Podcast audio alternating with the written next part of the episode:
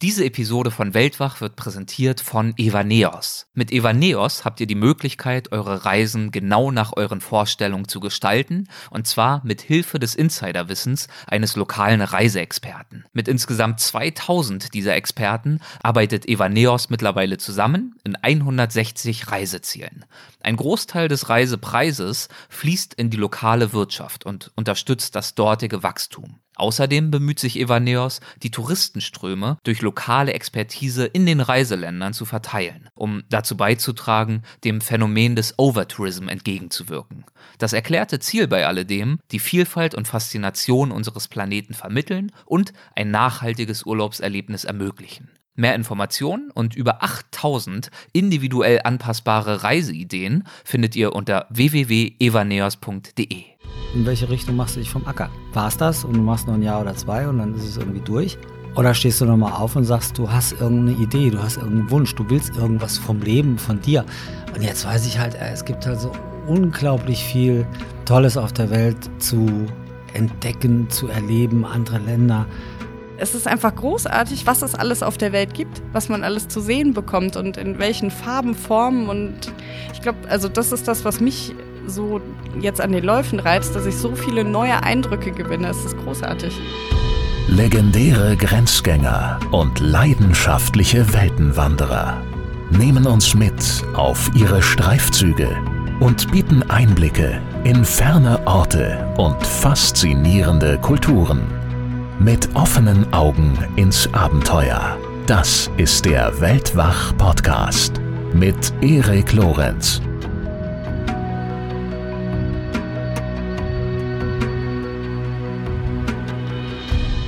Meine Gäste heute sind die beiden Extremläufer Tanja Schönenborn und Raphael Fuchsgruber. Tanja Schönenborn ist Ultraläuferin, Fitnesstrainerin und Vermögensberaterin. Sie hat mit 34 Jahren begonnen, systematisch Sport zu treiben und drei Jahre später, also 2018 war das, da belegte sie schon bei ihrem ersten Ultralauf, dem zweitgrößten Wüstenrennen des Jahres, unter 230 Startern direkt den fünften Platz. Ihr Lebensgefährte ist niemand Geringeres als Raphael Fuchsgruber. Das ist Deutschlands erfolgreichster Wüstenläufer überhaupt und der weltweit erfolgreichste Läufer in seiner Altersklasse. Er gewann das Ultra Desert Race in Namibia über 250 Kilometer geht das. Er erreichte im Iran den ersten Platz beim heißesten Wüstenrennen der Welt und er erlief sich weitere Top-3-Platzierungen in fast allen Wüsten dieser Welt. Und das alles, obwohl er lange Zeit ein wildes und extrem ungesundes Leben führte. Geboren 1961 ist er geschäftsführender Gesellschafter einer Konzert- und Eventagentur und unter anderem arbeitete er dort mit Ed Sheeran, mit Coldplay, den Fantastischen Vier und anderen zusammen und er hat es als Konzertveranstalter ja gern auch mal so richtig krachen lassen. Doch dann krempelte er sein Leben um auf einen Schlag und wie und warum und weshalb dazu gleich mehr im Gespräch und er wandte sich dann mit Anfang 40 dem Laufen zu und er lief beispielsweise 250 Kilometer durch die Sahara, durch die Dasht-e-Lut-Wüste im Iran, 520 Kilometer durch Australien, aber auch durch Costa Rica, Sri Lanka, die Wüste Gobi in China, Kamerun, Mosambik und andere Länder. Ja, ich freue mich auf das Gespräch mit den beiden. Wir haben es bereits vor wenigen Monaten aufgezeichnet, daher auch die Verweise auf die bunten Blätter. Ich hoffe, ihr freut euch ebenso. Vorhang auf und los geht's. Hallo Tanja, hallo Raphael, herzlich willkommen bei Weltwach. Es freut mich wirklich sehr, dass ihr dabei seid. Dankeschön, Herz, äh, danke für die Einladung. Hallo Erik, guten Tag, guten Morgen, guten Abend. ja, einer der Gründe für unser Gespräch oder zumindest der ganz konkrete Anlass ist ja euer aktuelles Buch mit dem Titel Wer die Wahl hat, liebt die Qual. Und ich steige direkt mal mit einer vielleicht nicht ganz einfachen Frage ein. Was liebt ihr denn an der Qual? Was ist so schön daran, sich zu quälen. Schatz, ich. Mir ist es egal. es heißt ja, wer die Wahl hat, liebt die Qual. Wenn ich die Wahl habe, wir nehmen mal ein ganz profanes Beispiel. Ähm, ich habe irgendwas, was ich gerne mache. Im Moment ist es draußen wunderschönes Wetter. Wir haben den Herbst, die, die Blätter sind gelb und ein bisschen rot und noch ein bisschen braun. Aber wenn ich jetzt beschließe, mit meinem Hund rauszugehen, dann kann ich sagen, ich gehe eine Stunde ich kann sagen, ich gehe zwei Stunden. Da ich es aber liebe und der Hund es auch liebt, kann ich daraus irgendwie auch wirklich bei uns, da wo wir leben im südlichen Bergischen, da kannst du auch richtig viel rauf und runter marschieren, kann es aber auch eine Fünf-Stunden-Wanderung geben und wir haben bei uns so ein, so Felsen, wo die Drachenflieger hinkommen, oder heißen die Drachenflieger? Paraglider. Die Paraglider, genau. Die kommen aus der ganzen Region Köln-Bonn, um dann sich diesen steilen Felsen runterzustürzen. Und ich liebe dann die Qual, dieses Ding da hoch zu marschieren mit meinem Hund. Ich könnte es mir jetzt auch einfacher machen, geh hinten rum, da gibt's einen schönen Weg.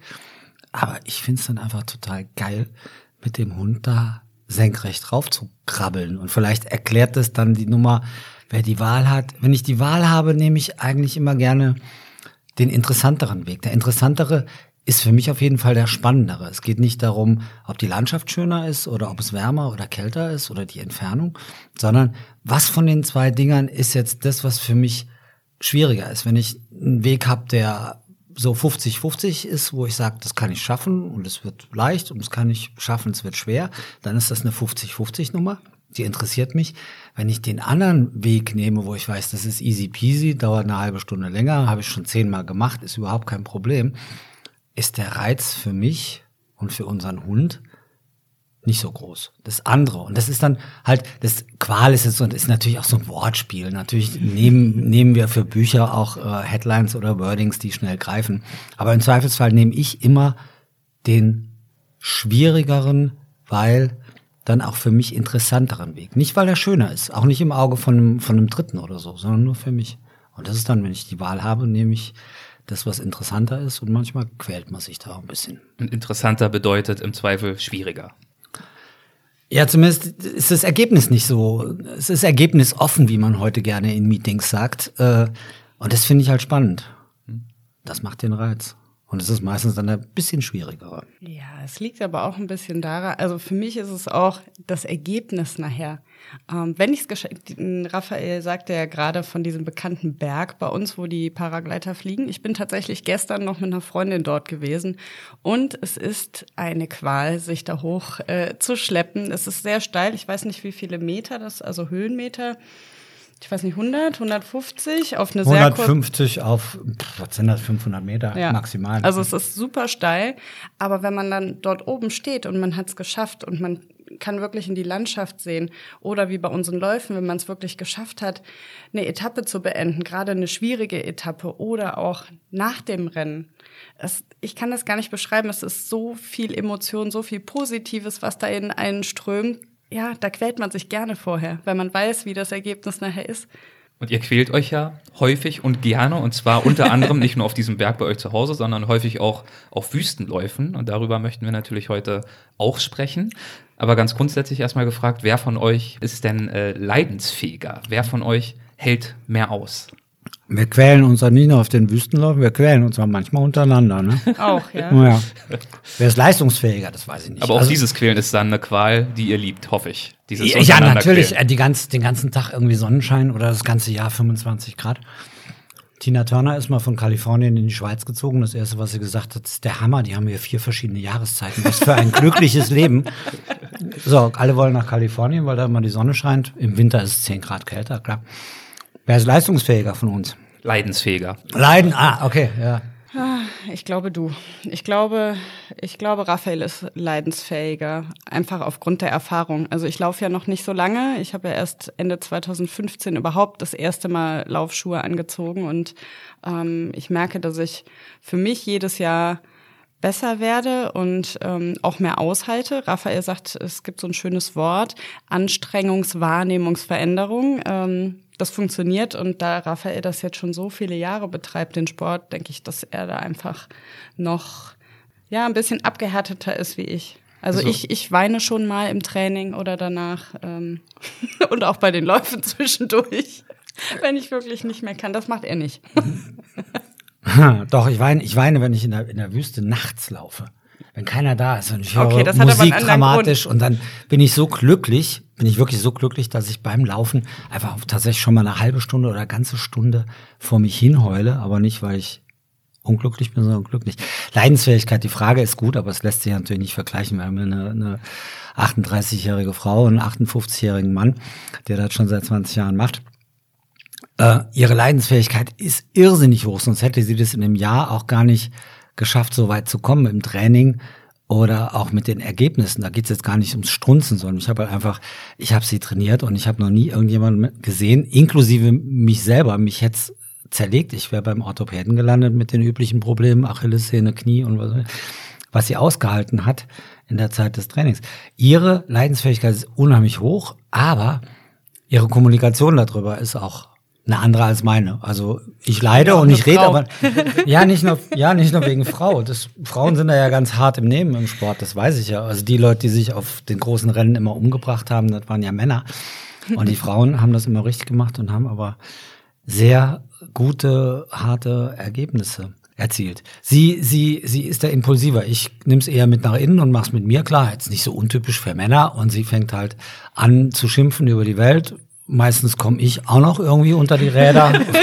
und dann wird noch ein bisschen geweint und dann so eine Stunde, zwei später ist wieder gut. Wobei das nicht so einfach ist, wenn wir zusammen auf der Bahn trainieren, dann bin ich da auf der Bahn der Trainer und sie beschimpft mich und sie heult und sie heult, wie sieht das jetzt aus? Das macht es dann noch schlimmer. Ich heule ja auf der Bahn. Dann fährst du nach Hause und dann ist aus dem Trainer Sportler gespannt, ja auf einmal eine Stunde später zu Hause beim Abendessen ist ja nicht wieder das gleichberechtigte Liebespaar, sondern da ist ja immer noch diese Stimmung. Und wieso hast du das eben gesagt? Ey, Schatz, jetzt riecht ja nicht so auf. Du musst halt schneller laufen. Ah, was meinst du jetzt wieder und so. Ne? Im Buch, also äh, Tanja, du hast gerade gesagt, Raphael ist auf jeden Fall leidensfähiger. Im Buch schreibt Raphael, beim Aushalten können liegt sie unglaublich weit vorn, wie sie ein Jahr später in der Mongolei belegen sollte. Hm? Das scheint ja ein Rennen gewesen zu sein, wo du Raphael sehr beeindruckt hast. Was, was war das für ein Rennen? Also ich habe ja eben schon mal kurz erwähnt, mein erster Lauf überhaupt war am 27.12.2015. Ich weiß es noch ganz genau, weil ich mich nach Weihnachten auf die Waage stellte und feststellte, ich wiege 83 Kilo, ich bin 1,64 groß, also ich war richtig fett, eine Wuchtbrumme. Ähm, das ging halt nicht mehr. Ich habe mich unwohl gefühlt und ich wollte irgendwas verändern. Also, was macht man dann? Ja gut, laufen soll ja helfen beim Abnehmen und überhaupt für die Gesundheit gut sein, gehe ich mal laufen. Und äh, so bin ich dann meine ersten drei Kilometer durch den Wald getapert, natürlich so in der Dämmerung, damit mich keiner sieht. Und ähm, die Stelle finde ich immer super. ja, es ist, entspricht ja der Wahrheit. Ne? Ich wollte, dass man mich nicht sieht. Es sah auch nicht schön aus, glaube ich. Aber es hat die halbe Stunde hat alles irgendwie verändert, weil ich habe halt gemerkt, mir tut das gut und irgendwas bewirkt das in mir. Und dann habe ich weiter trainiert und weiter trainiert und habe Raphael dann also wir, wir haben uns kennengelernt bei einem Lauf in Köln, die Nachtschicht, äh, sind da ein paar Kilometer nebeneinander gelaufen und ähm, danach haben wir uns wieder aus den Augen verloren. Und irgendwann hat er auf äh, Instagram, glaube ich, ein Bild gepostet. Ich habe ihn wieder angeschrieben, wir haben uns zum Laufen verabredet und ein halbes Jahr später bin ich eingezogen. Also und ähm, bis dahin habe ich halt weiter trainiert, immer so 20, 25 Kilometer in der Woche. Und als ich dann bei Raphael einzug, wurde es halt ein bisschen mehr, aber auch nicht wirklich viel. Und an meinem Geburtstag stand er dann mit einem Rucksack vorm Bett und sagte, hier ist dein Geschenk drin. Und ich sagte, aha, spannend. Hab da reingeguckt, gewühlt, gewühlt, alle Taschen aufgemacht, nichts gefunden. Und irgendwann sah ich dann ganz unten einen kleinen Zettel und habe ihn dann ausgebreitet. Und da stand dann drauf, dein großes Geburtstagsgeschenk, die Teilnahme am Gobi-March. Und jetzt muss ich dazu sagen, ich sollte als Volontär oder wollte als Volontär Raphael und den Little Desert Runners Club, ähm, wird er vielleicht gleich nochmal was zu sagen, ähm, begleiten. Und auf einmal durfte ich selber teilnehmen. Und ich war so baff, ich wusste gar nicht, was ich sagen soll. Ähm, was habe ich gesagt? Cool? Mhm. Genau, erst habe ich cool gesagt, dann erstmal nichts, dann wieder cool.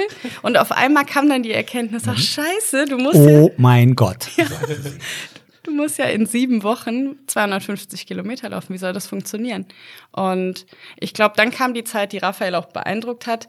Ähm, wenn ich mir ein Ziel, wenn ich ein Ziel vor Augen habe, dann bin ich da sehr fokussiert und äh, arbeite da auch dran und möchte das natürlich auch erreichen. Und ähm, ich habe dann natürlich in Absprache mit Raphael, er trainiert mich ja, haben wir dann mein Trainingspensum von 25 Kilometer in der Woche auf 100 Kilometer in der Woche erhöht und mehr teilweise. Und das Ganze mit Rucksack. Also bei unseren Reisen oder bei unseren Läufen ist es ja so, dass alles, was wir für eine Woche benötigen, bis auf Wasser und das Zelt, ähm, tragen wir ja dabei. Das heißt, wir haben in der Regel einen Rucksack, der auch noch mal so um die neun Kilo wiegt. Und das war ich auch nicht gewöhnt. Und ähm, ja, dann sind wir in die Mongolei geflogen. Ich war gut vorbereitet. Ähm, und habe tatsächlich den fünften Platz der Frauen äh, erreichen können, erzielen können. Und jetzt langsam, ich konnte es gar nicht begreifen, damals, also letztes Jahr, als das Ganze war. Äh, langsam aber sicher bin ich wirklich stolz auf mich, dass ich das geschafft habe, weil mir jetzt erst wirklich bewusst wird, wie ich das geschafft habe und dass ich das wirklich alleine geschafft habe. Und letztes Jahr war ich die ganze Zeit der Meinung, und ich habe es auch immer wieder bei, bei Interviews gesagt oder war auch der festen Überzeugung, ich hatte einfach nur Glück. Aber es war gar kein Glück ich habe es wirklich geschafft und mittlerweile bin ich stolz drauf. Und ich glaube, das ist das, was Raphael mit leidensfähig meinte, dass ich das ähm, durchgezogen habe. Wenn, wenn Erik die Frage gestellt wer, hätte, wer von uns beiden der Härtere ist, dann hätten wir das sofort beantworten können, weil das bist ja du. Weil die ist ja so beinhart im Kopf, wenn die sich was vornimmt, wie du gerade selber mhm. gesagt hast, dann zieht die das ja durch. Und sie, sie schätzt das schon realistisch ein. Also sie geht durchaus hohes Risiko. Aber es ist im Bereich des Machbaren und dann setzt sie aber sowas von 100 Prozent dafür ein, in, in, einer, in, einer, in einer Härte, ohne sich umzubringen, wie ich es in der Konsequenz nie gemacht hätte. Ich hatte mal gesagt, was soll ich mit zwei Trainingseinheiten am Tag? Ich habe nachmittags keine Lust, ich lasse es ausfallen. Das wird sie bei ihr nie erleben. Jetzt ist sie natürlich in dem Anfangsstadium auch sehr, sehr hoch motiviert. Aber was wir in den sieben Wochen da trainiert haben, das kannst du keinem, wirklich keinem empfehlen. Das kann man jetzt auch nicht so sagen. Du bist nur Gelegenheitsläufer und dann gehst du mal schnell äh, in die Mongolei und läufst 250 Kilometer. Das funktioniert so nicht. Wobei, ich war dabei. Wir haben jeden Abend geguckt, was los ist, wo sind die Schmerzen. Äh, jeden Abend wurde massiert, mhm. äh, die Beine und der Po und äh, das ist auch das Schöne, ne? Not verbindet dann beim Massieren und so. Und so. Aber das Einzige, was an der Geschichte nicht richtig war eben, Jetzt und das möchte ich jetzt nochmal sagen, das ist mir nämlich irgendwann schon mal, ich würde nie da drauf schreiben, dein großes Geschenk.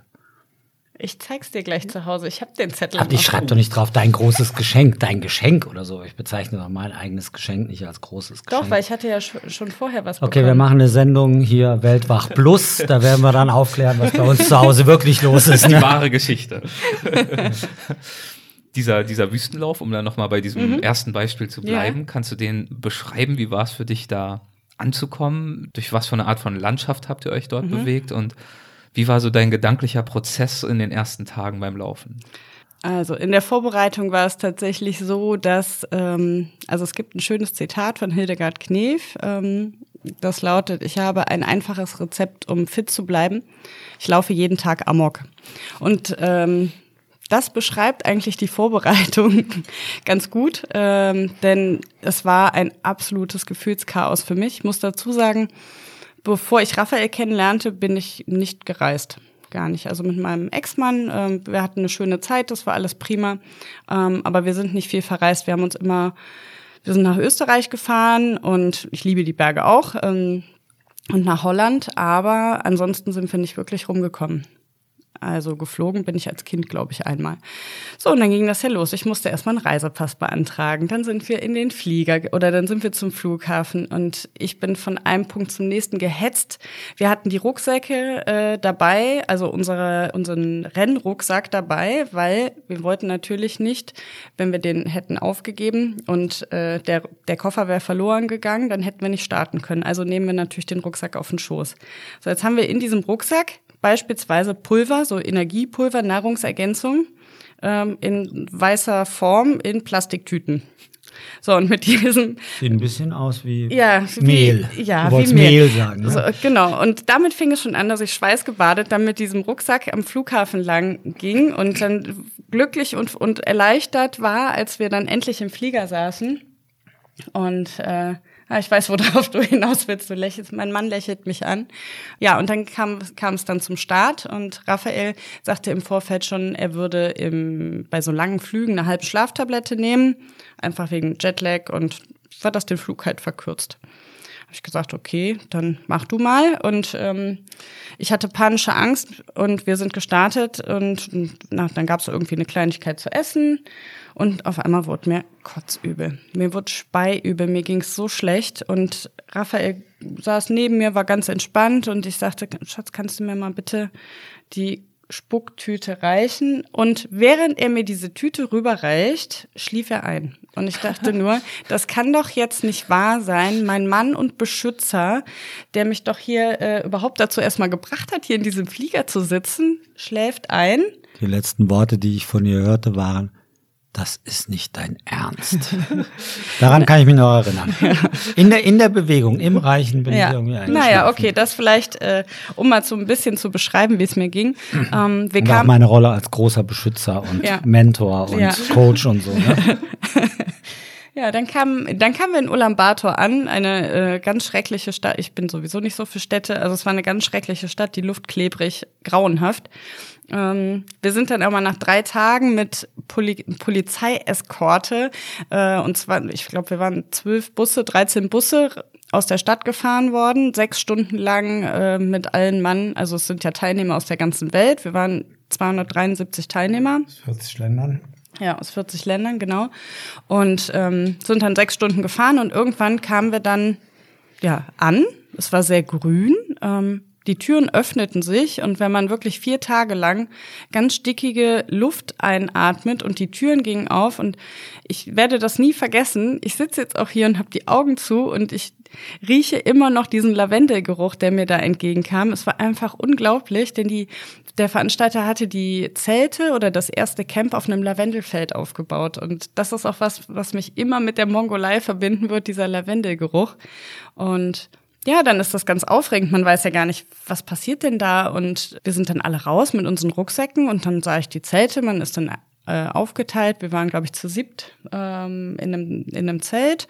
Zwei von So sitzt in einem Sechs-Mann-Zelt. ja, also es war ziemlich eng, Aber war ähm, okay. aber es war okay.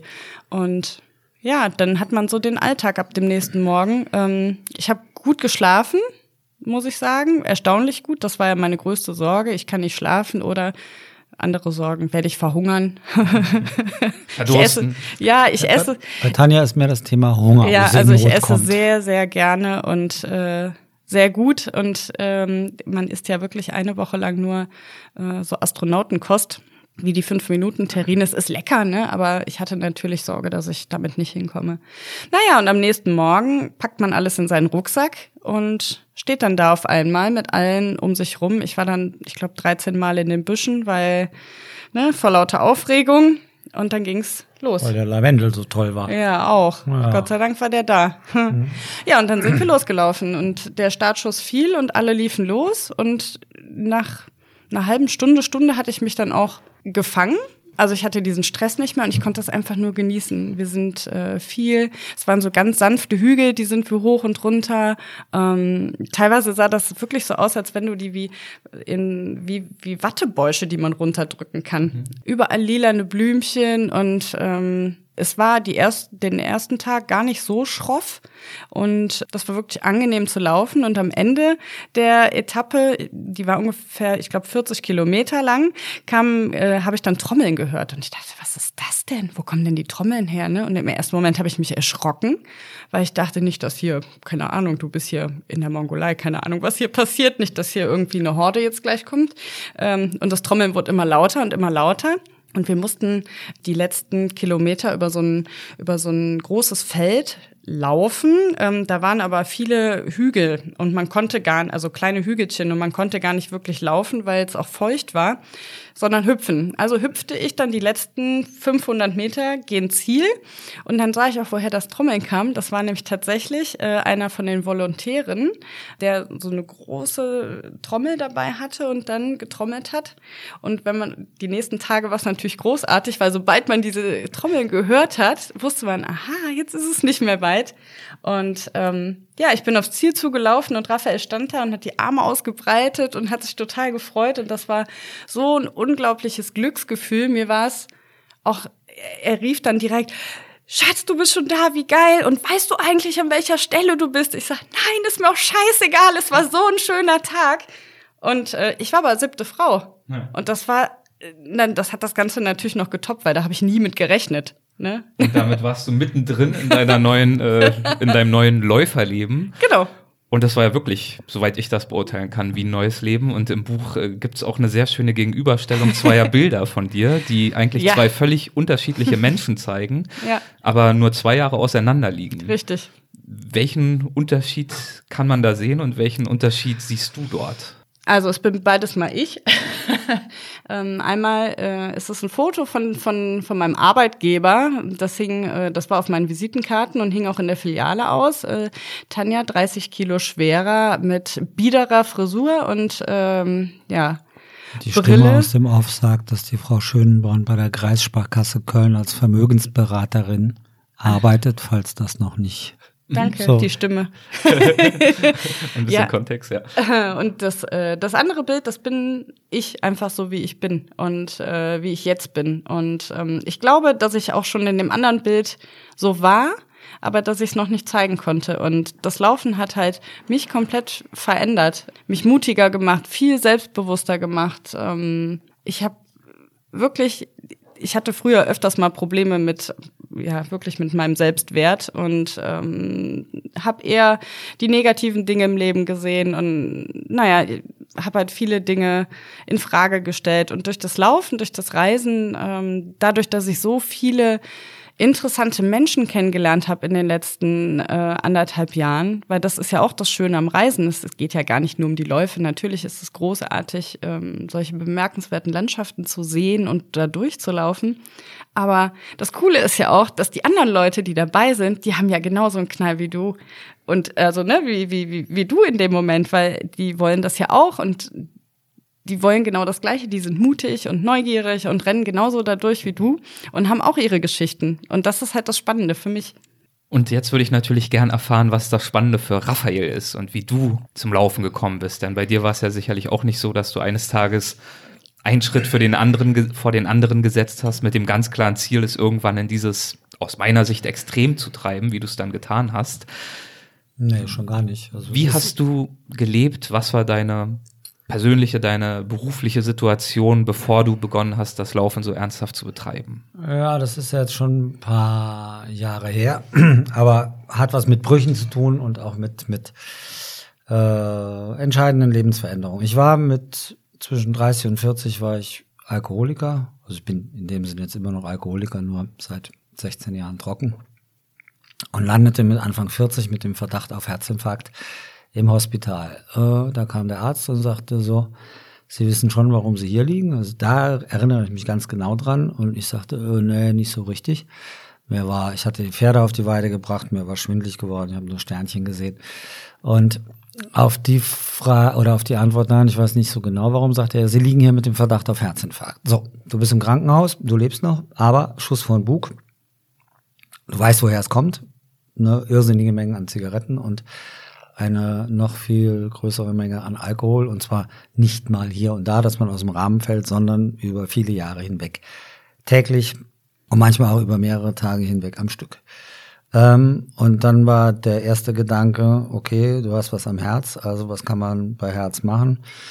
Klar, kannst die Drogen abschaffen. Das ist aber immer so dienstags mittags um 16.30 Uhr mal schnell drogenfrei werden. Ist jetzt auch nicht so ganz einfach. Aber man könnte ja mit dem Laufen anfangen, weil bekanntermaßen, das hat man ja gelesen, ich war kein Läufer, ich habe gar keinen Sport gemacht. Soll das gut sein fürs Herz-Kreislauf-System? Der Beschluss stand dann. Nach einer halben Stunde hatte man rausgefunden, was war. Es war kein Herzinfarkt, es war eine schwere Herzmuskelentzündung durch einen Virusinfekt. Aber der Entschluss stand, weil mein Problem war mir ja klar. Ich lag da und da, okay, vom Acker. In welche Richtung willst du dich denn jetzt vom Acker machen? Ne? Willst du so weitermachen? Dann ist das absehbar. Die Auskünfte hatte ich ja auch schon von, von Ärzten, dass das nicht gut geht. Oder willst War du dir damals so richtig schon vorher bewusst, dir und auch vielleicht deinen Mitmenschen, dass du dieses Klar. Problem hattest? Ja, das habe ich auch äh, offen kommuniziert, da wo man das kommuniziert, in der Familie, in der Beziehung, im engsten Umfeld, auch beruflich, Ich bin von Beruf Konzertveranstalter. Das heißt, wir haben auch in den, in den 80er oder 90er Jahren, klar, sagt man immer, Rock'n'Roll ist dann mit den Drogen leichter. Aber jetzt will ich nicht, nicht das nicht da drauf schieben. Ich wäre auch als Finanzbeamter wahrscheinlich Alkoholiker geworden. Ich komme aus einer Alkoholikerfamilie, äh, das heißt, das hat mich mein Leben lang begleitet und die Kommunikation dazu war mir von Anfang an wichtig, weil ich das nicht so verdeckt und heimlich und immer wieder äh, versteckend wie bei meinem Vater machen wollte.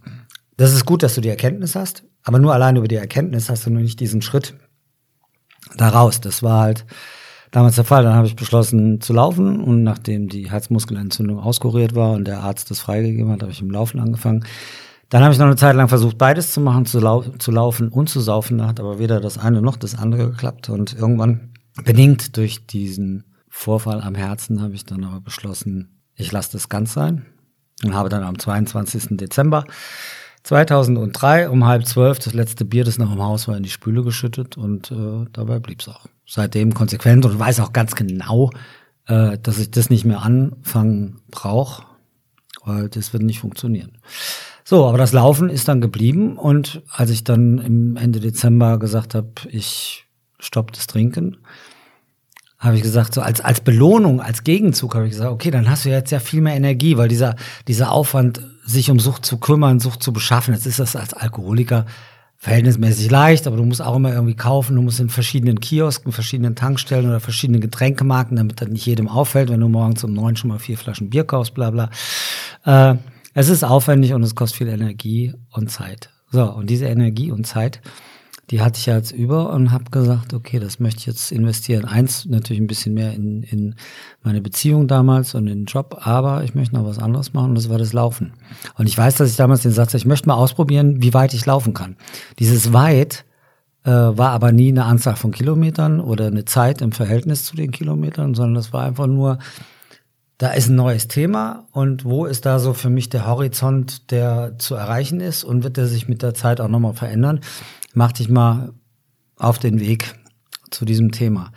Und so kam dann halt das Übliche, das ist eine ganz normale Läufergeschichte, da kommt halt der, der erste Marathon, dann kommen noch ein paar Marathons, dann läufst du irgendwann mal unter drei Stunden. Und dann ist jetzt die Frage, ob du 2,59 läufst oder 2,56, ist dann nicht mehr so relevant als Motivation. Dann habe ich so einen, so einen Ironman gemacht, das war mir aber alles irgendwie zu hektisch und zu voll und irgendwie kamen dann die Wüsten und da habe ich dann gemerkt, dass das komplett absolut meins ist. In dem gleichen Jahr hatte ich auch den Ironman gemacht und habe das vergleichen können und wusste, das ist es, ohne dass ich das damals erklären konnte. Ich hatte ein paar Marathons gelaufen, stand an irgendeinem riesen Supermarkt an der Kasse und da waren damals noch die Zeitungen, eine Laufzeitung schlag die Aufsehbilder vom Marathon des Sable, das ist die, die Mutter aller Wüstenläufe. Und mich haut's weg, so wie du dich manchmal verliebst. Du weißt nicht warum, aber du weißt, in dieser Sekunde zieht's dir einfach den Boden weg. Und so waren diese Bilder.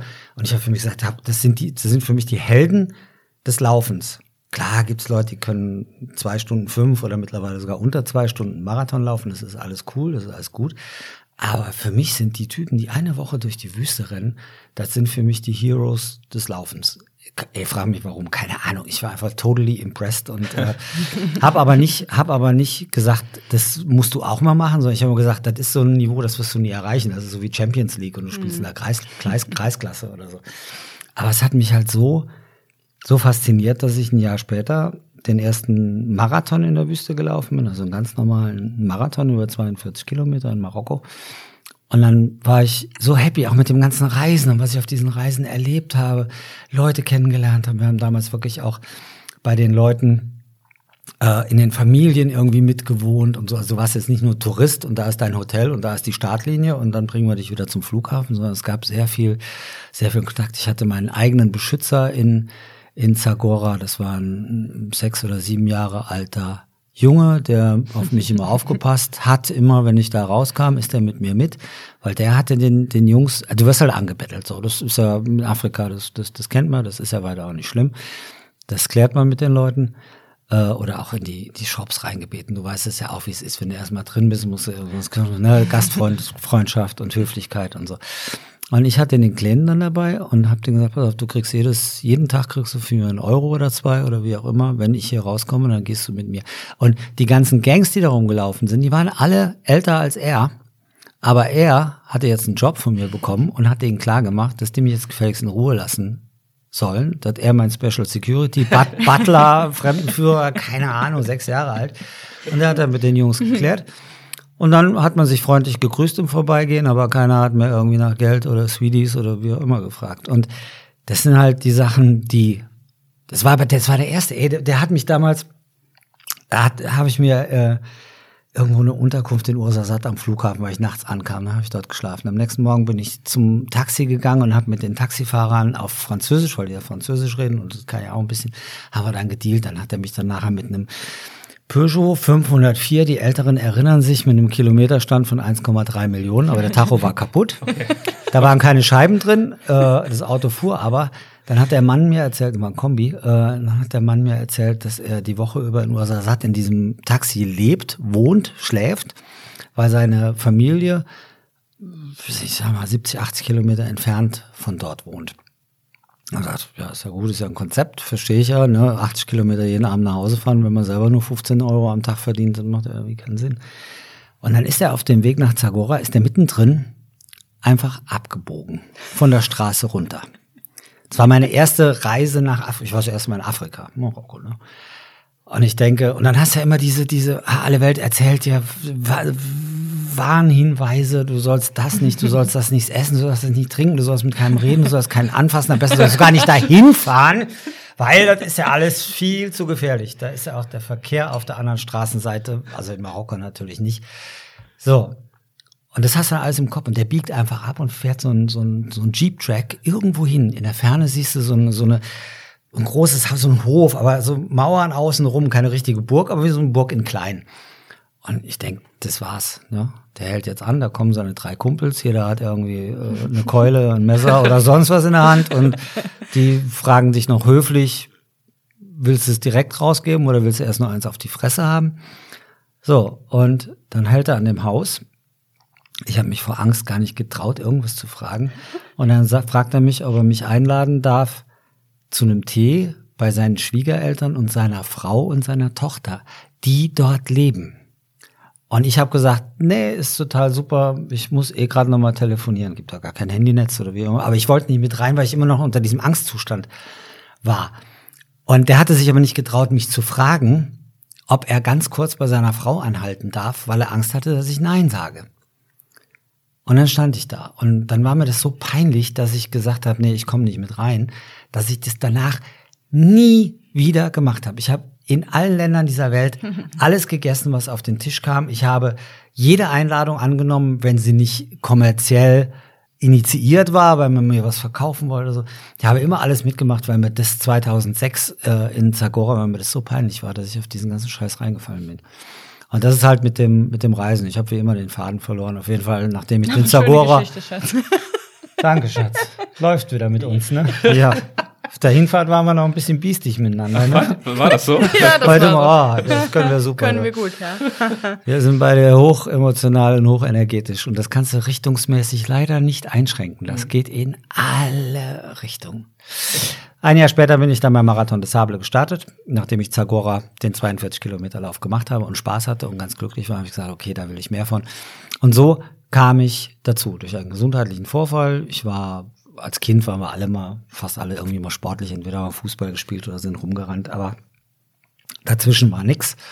Und äh, ich bin sehr froh, weil ich lag damals wirklich am Boden, so mit dem Rücken an der Wand, eine Position irgendwie, die echt schwierig ist. Und diese Formulierung vom Acker machen, ist mir letztens wirklich eingefallen. Das war wirklich so die, die Stelle, in welche Richtung machst du dich vom Acker? War's das und du machst noch ein Jahr oder zwei und dann ist es irgendwie durch? Oder stehst du nochmal auf und sagst, du hast irgendeine Idee, du hast irgendeinen Wunsch, du willst irgendwas vom Leben, von dir. Und jetzt weiß ich halt, es gibt halt so unglaublich viel Tolles auf der Welt zu entdecken, zu erleben, andere Länder. Äh, äh, Tanja kennengelernt zu haben vor anderthalb Jahren, irgendwie auch eine ganz, ganz neue Dimension für uns beide in, in, in Liebe und Zuneigung und natürlich auch Klopperei, wie wir gerade wieder gesagt haben. Äh, ja, und das war damals die Frage. Da kannte ich die Option noch nicht, aber ich hatte Lust, da nochmal hinzugehen, weil neugierig genug war ich. Und Sucht ist halt, Sucht ist halt ein Dreck. Du kannst das dir halt nicht aussuchen. Ne? Du kannst ja aussuchen, ob du wandern gehst, schwimmen gehst oder Schach spielst, aber bei Sucht gibt's ja leider immer so ein Problem. Aber das habe ich ja es ist wirklich faszinierend aus der Rückschau, dass du innerhalb dieser einen halben Stunde diese Entscheidung treffen konntest und das dann auch, soweit ich weiß, auch ohne Unterstützung, sondern aus mhm. eigenen Kräften komplett durchgezogen hast.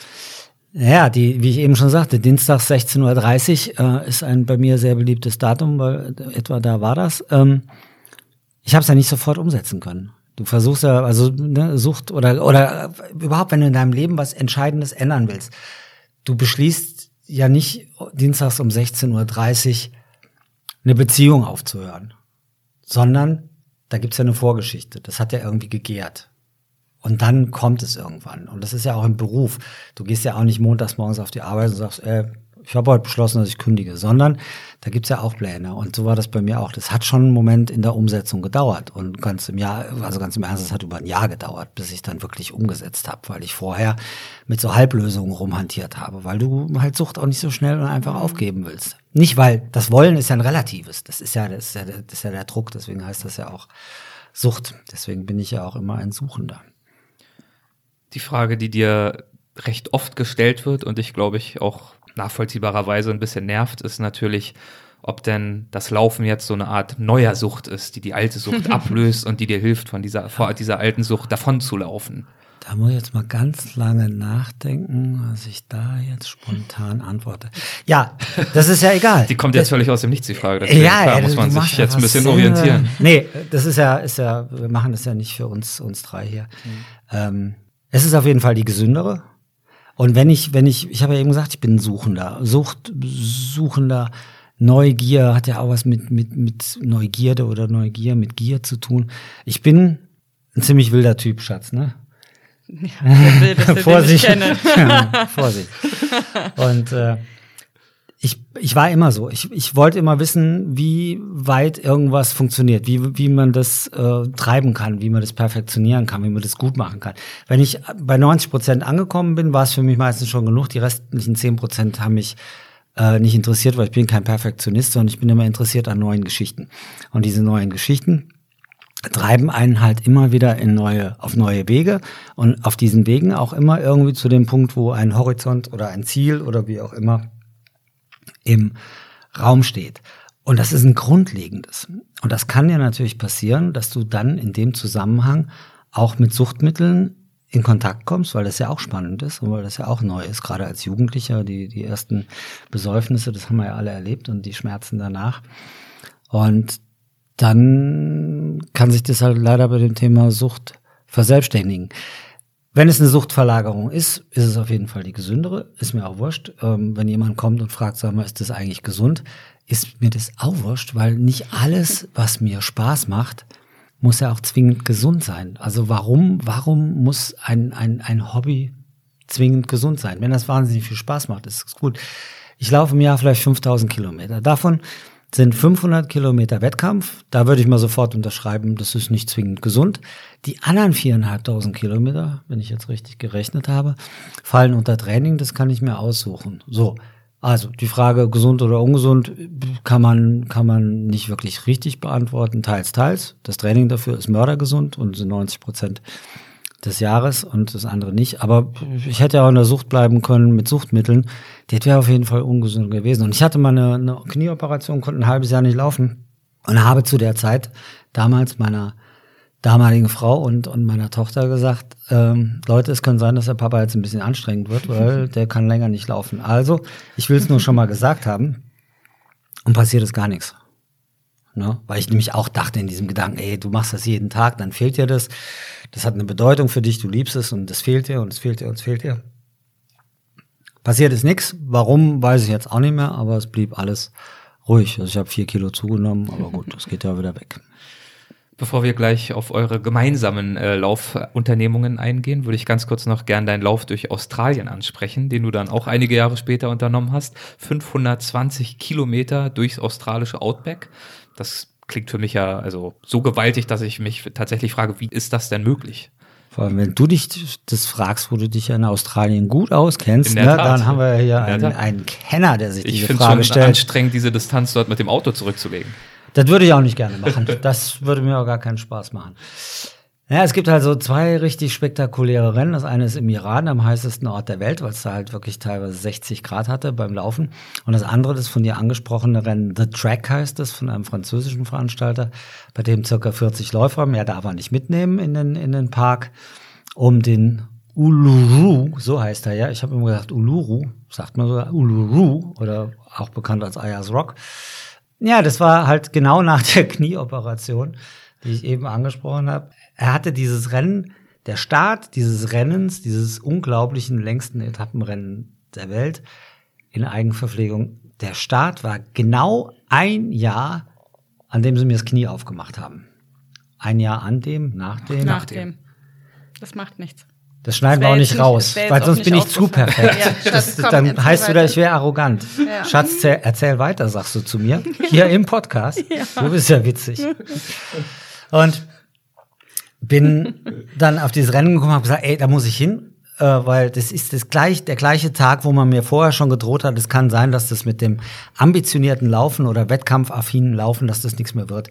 Ich habe mich durch die Reha durchgequält, das war, hat auch länger gedauert als gedacht und bin im, im Mai war die OP, im Januar wieder gelaufen, Ende Dezember bin ich wieder gelaufen und dann war dieses Rennen im April oder Mai. Ich hatte also vier Monate Zeit. Jetzt kommst du aber aus dem Nichts, weil du sechs Monate nichts gemacht hast. Dein Körper ist da einfach nicht drauf vorbereitet. Du kannst dann nicht wieder mit 100 Kilometern anfangen. Hab das durchgezogen, bin dann zu diesem Rennen. Viele Leute haben mit Recht gesagt, sag mal, ist das jetzt das richtige Rennen, so nach einer Knie-OP, dann gleich mal 520 Kilometer. Ich habe gesagt, ey Leute, ich kann nicht anders. Ich bin halt so, ich bin ein Snob, ich mache das, was mir Spaß macht. Und ich fand die Symbolik einfach gut und bin dahin. Und das hat ja am Ende des Tages auch geklappt. Das war die ersten Tage noch ein bisschen anstrengend, weil ich nicht so richtig eingegruft war. Aber und da gibt's ja diese sensationelle Geschichte. Die ZDF-Sportreportage hat es ja damals auch begleitet und hat mich gefilmt, weil sie gedacht hatten, ich würde das gewinnen. Das ging aber so nicht. Ich habe das nie behauptet, aber sie sind halt damit. Und am letzten Tag komme ich da rein und mir fehlen die Zeiten werden addiert über die Woche. Ne? Jeder läuft am Tag so schnell, wie er kann und am nächsten Tag dann wieder und dann gibt es eine Addition. Und vor der letzten Etappe, da muss man sich vorstellen, wir waren schon 400 Kilometer gelaufen, dann kommt die letzte Etappe, die geht über 140 Kilometer. Das ist ja was, was du zu Hause auch gar nicht üben kannst, weil lauf mal Freitag, Samstag 400 Kilometer, damit du dann Sonntagabend nochmal 140 hinterher schiebst. Ist nicht, das, also ist das dann eine Tagesetappe oder wie kann ich mir das vorstellen? Die 140, ja. ja.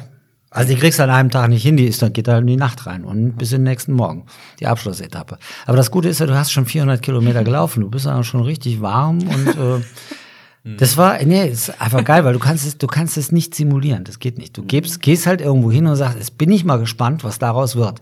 Und diese Spannung, diese Aufregung, diese Neugier, das ist halt der Punkt. Wenn mir jetzt einer sagt, so, wir laufen jeden Tag äh, äh, einen Marathon, sage ich ja, okay, dann laufen wir halt jeden Tag einen Marathon, nehmen wir uns morgens frei, dann machen wir das und äh, aber 140. So. Und ich hatte vor der letzten langen Etappe hatte ich eine Stunde Vorsprung vom Philipp und habe gedacht, das reicht. Und dann wurde das echt spannend, weil der Philipp mich in der Nacht abgehängt hat. Der ist so alt wie ich, sogar ein Jahr zwei älter. Ein, ein Typ, der auch schon überall auf der Welt gelaufen ist. Hochsympathischer Kerl. Wir sind echt befreundet und schreiben immer noch. Und in deiner, er hat gewartet bis in die Nacht und dann ist er mir abgehauen. Weil tagsüber kannst du dich reinhängen. Nachts dann aber nicht mehr, wenn du hinten dran bist, weil er ist so schnell gelaufen und hat dann die Lampe auch ausgemacht, damit ich ihn nicht mehr sehe. Der ist ihm alles, ja, der, der sportlich sowas, Philipp, jetzt fällt's mir nochmal ein, ich muss dir gleich mal schreiben. ich komme ja nach Haiti, du, das sag ich dir. Da lebt er. Und nach 520 Kilometern kam ich dann ins Ziel und dann sieht man das noch im Fernsehen, wie ich den, den Veranstalter als erstes nach dem Timing frage und der Zeit, weil ich wusste, das wird einfach ganz knapp. Und nach 520 Kilometern habe ich dann Platz vier belegt, obwohl ich drei eigentlich sicher hatte und meinte, diese Arroganz, weißt du, diese Arroganz im Sport, du hast was im Griff, nix da. Da fehlt mir sieben Minuten am Schluss, nach 520 Kilometern. Sieben Minuten ist etwa ein Kilometer von 520, der Philipp dann, und ich hatte mal wieder den vierten Platz, was sensationell war, weil ich wirklich nur vier Monate Zeit hatte, das vorzubereiten. Und dann gibt's ja diese Stelle, die ich so liebe, wo ich, ich hatte meiner Tochter versprochen, es gibt nur einen einzigen Deal für Australien. Ich werde in Australien laufen und ich werde nicht einmal gehen. Das ist total super, weil das kann ich mir auch gut merken, weil alles andere ist ja immer verhandelbar oder Auslegungssache oder so, aber 100% laufen, 0% gehen ist nicht verhandelbar, ist klar. Und da weiß ich noch, wie ich da in die Kamera schluchze und meiner Tochter im ZDF sage, es ist Papa hat's genau gemacht, wie wir abgemacht haben. Das war unser Deal, als ich zu Hause das Haus verlassen hatte weil ich selber nicht so wusste, was mache ich jetzt mit dem scheiß Knie, was mache ich nach der OP, du kannst nicht richtig trainieren und so. Und dann fiel mir dieses, dieses Ding ein mit nur Laufen, und dann haben wir das abgemacht und das hat der Papa auch eingehalten. Wie ging es dir am Ende dieser letzten Etappe körperlich? Gut. Echt? Ja. Das kann man dann noch verkraften. Nach 400 Kilometern dann nochmal. Naja, das ist schon anstrengend. Ich kann mich dran erinnern, dass mir die Hüften weht haben danach beim Schlafen.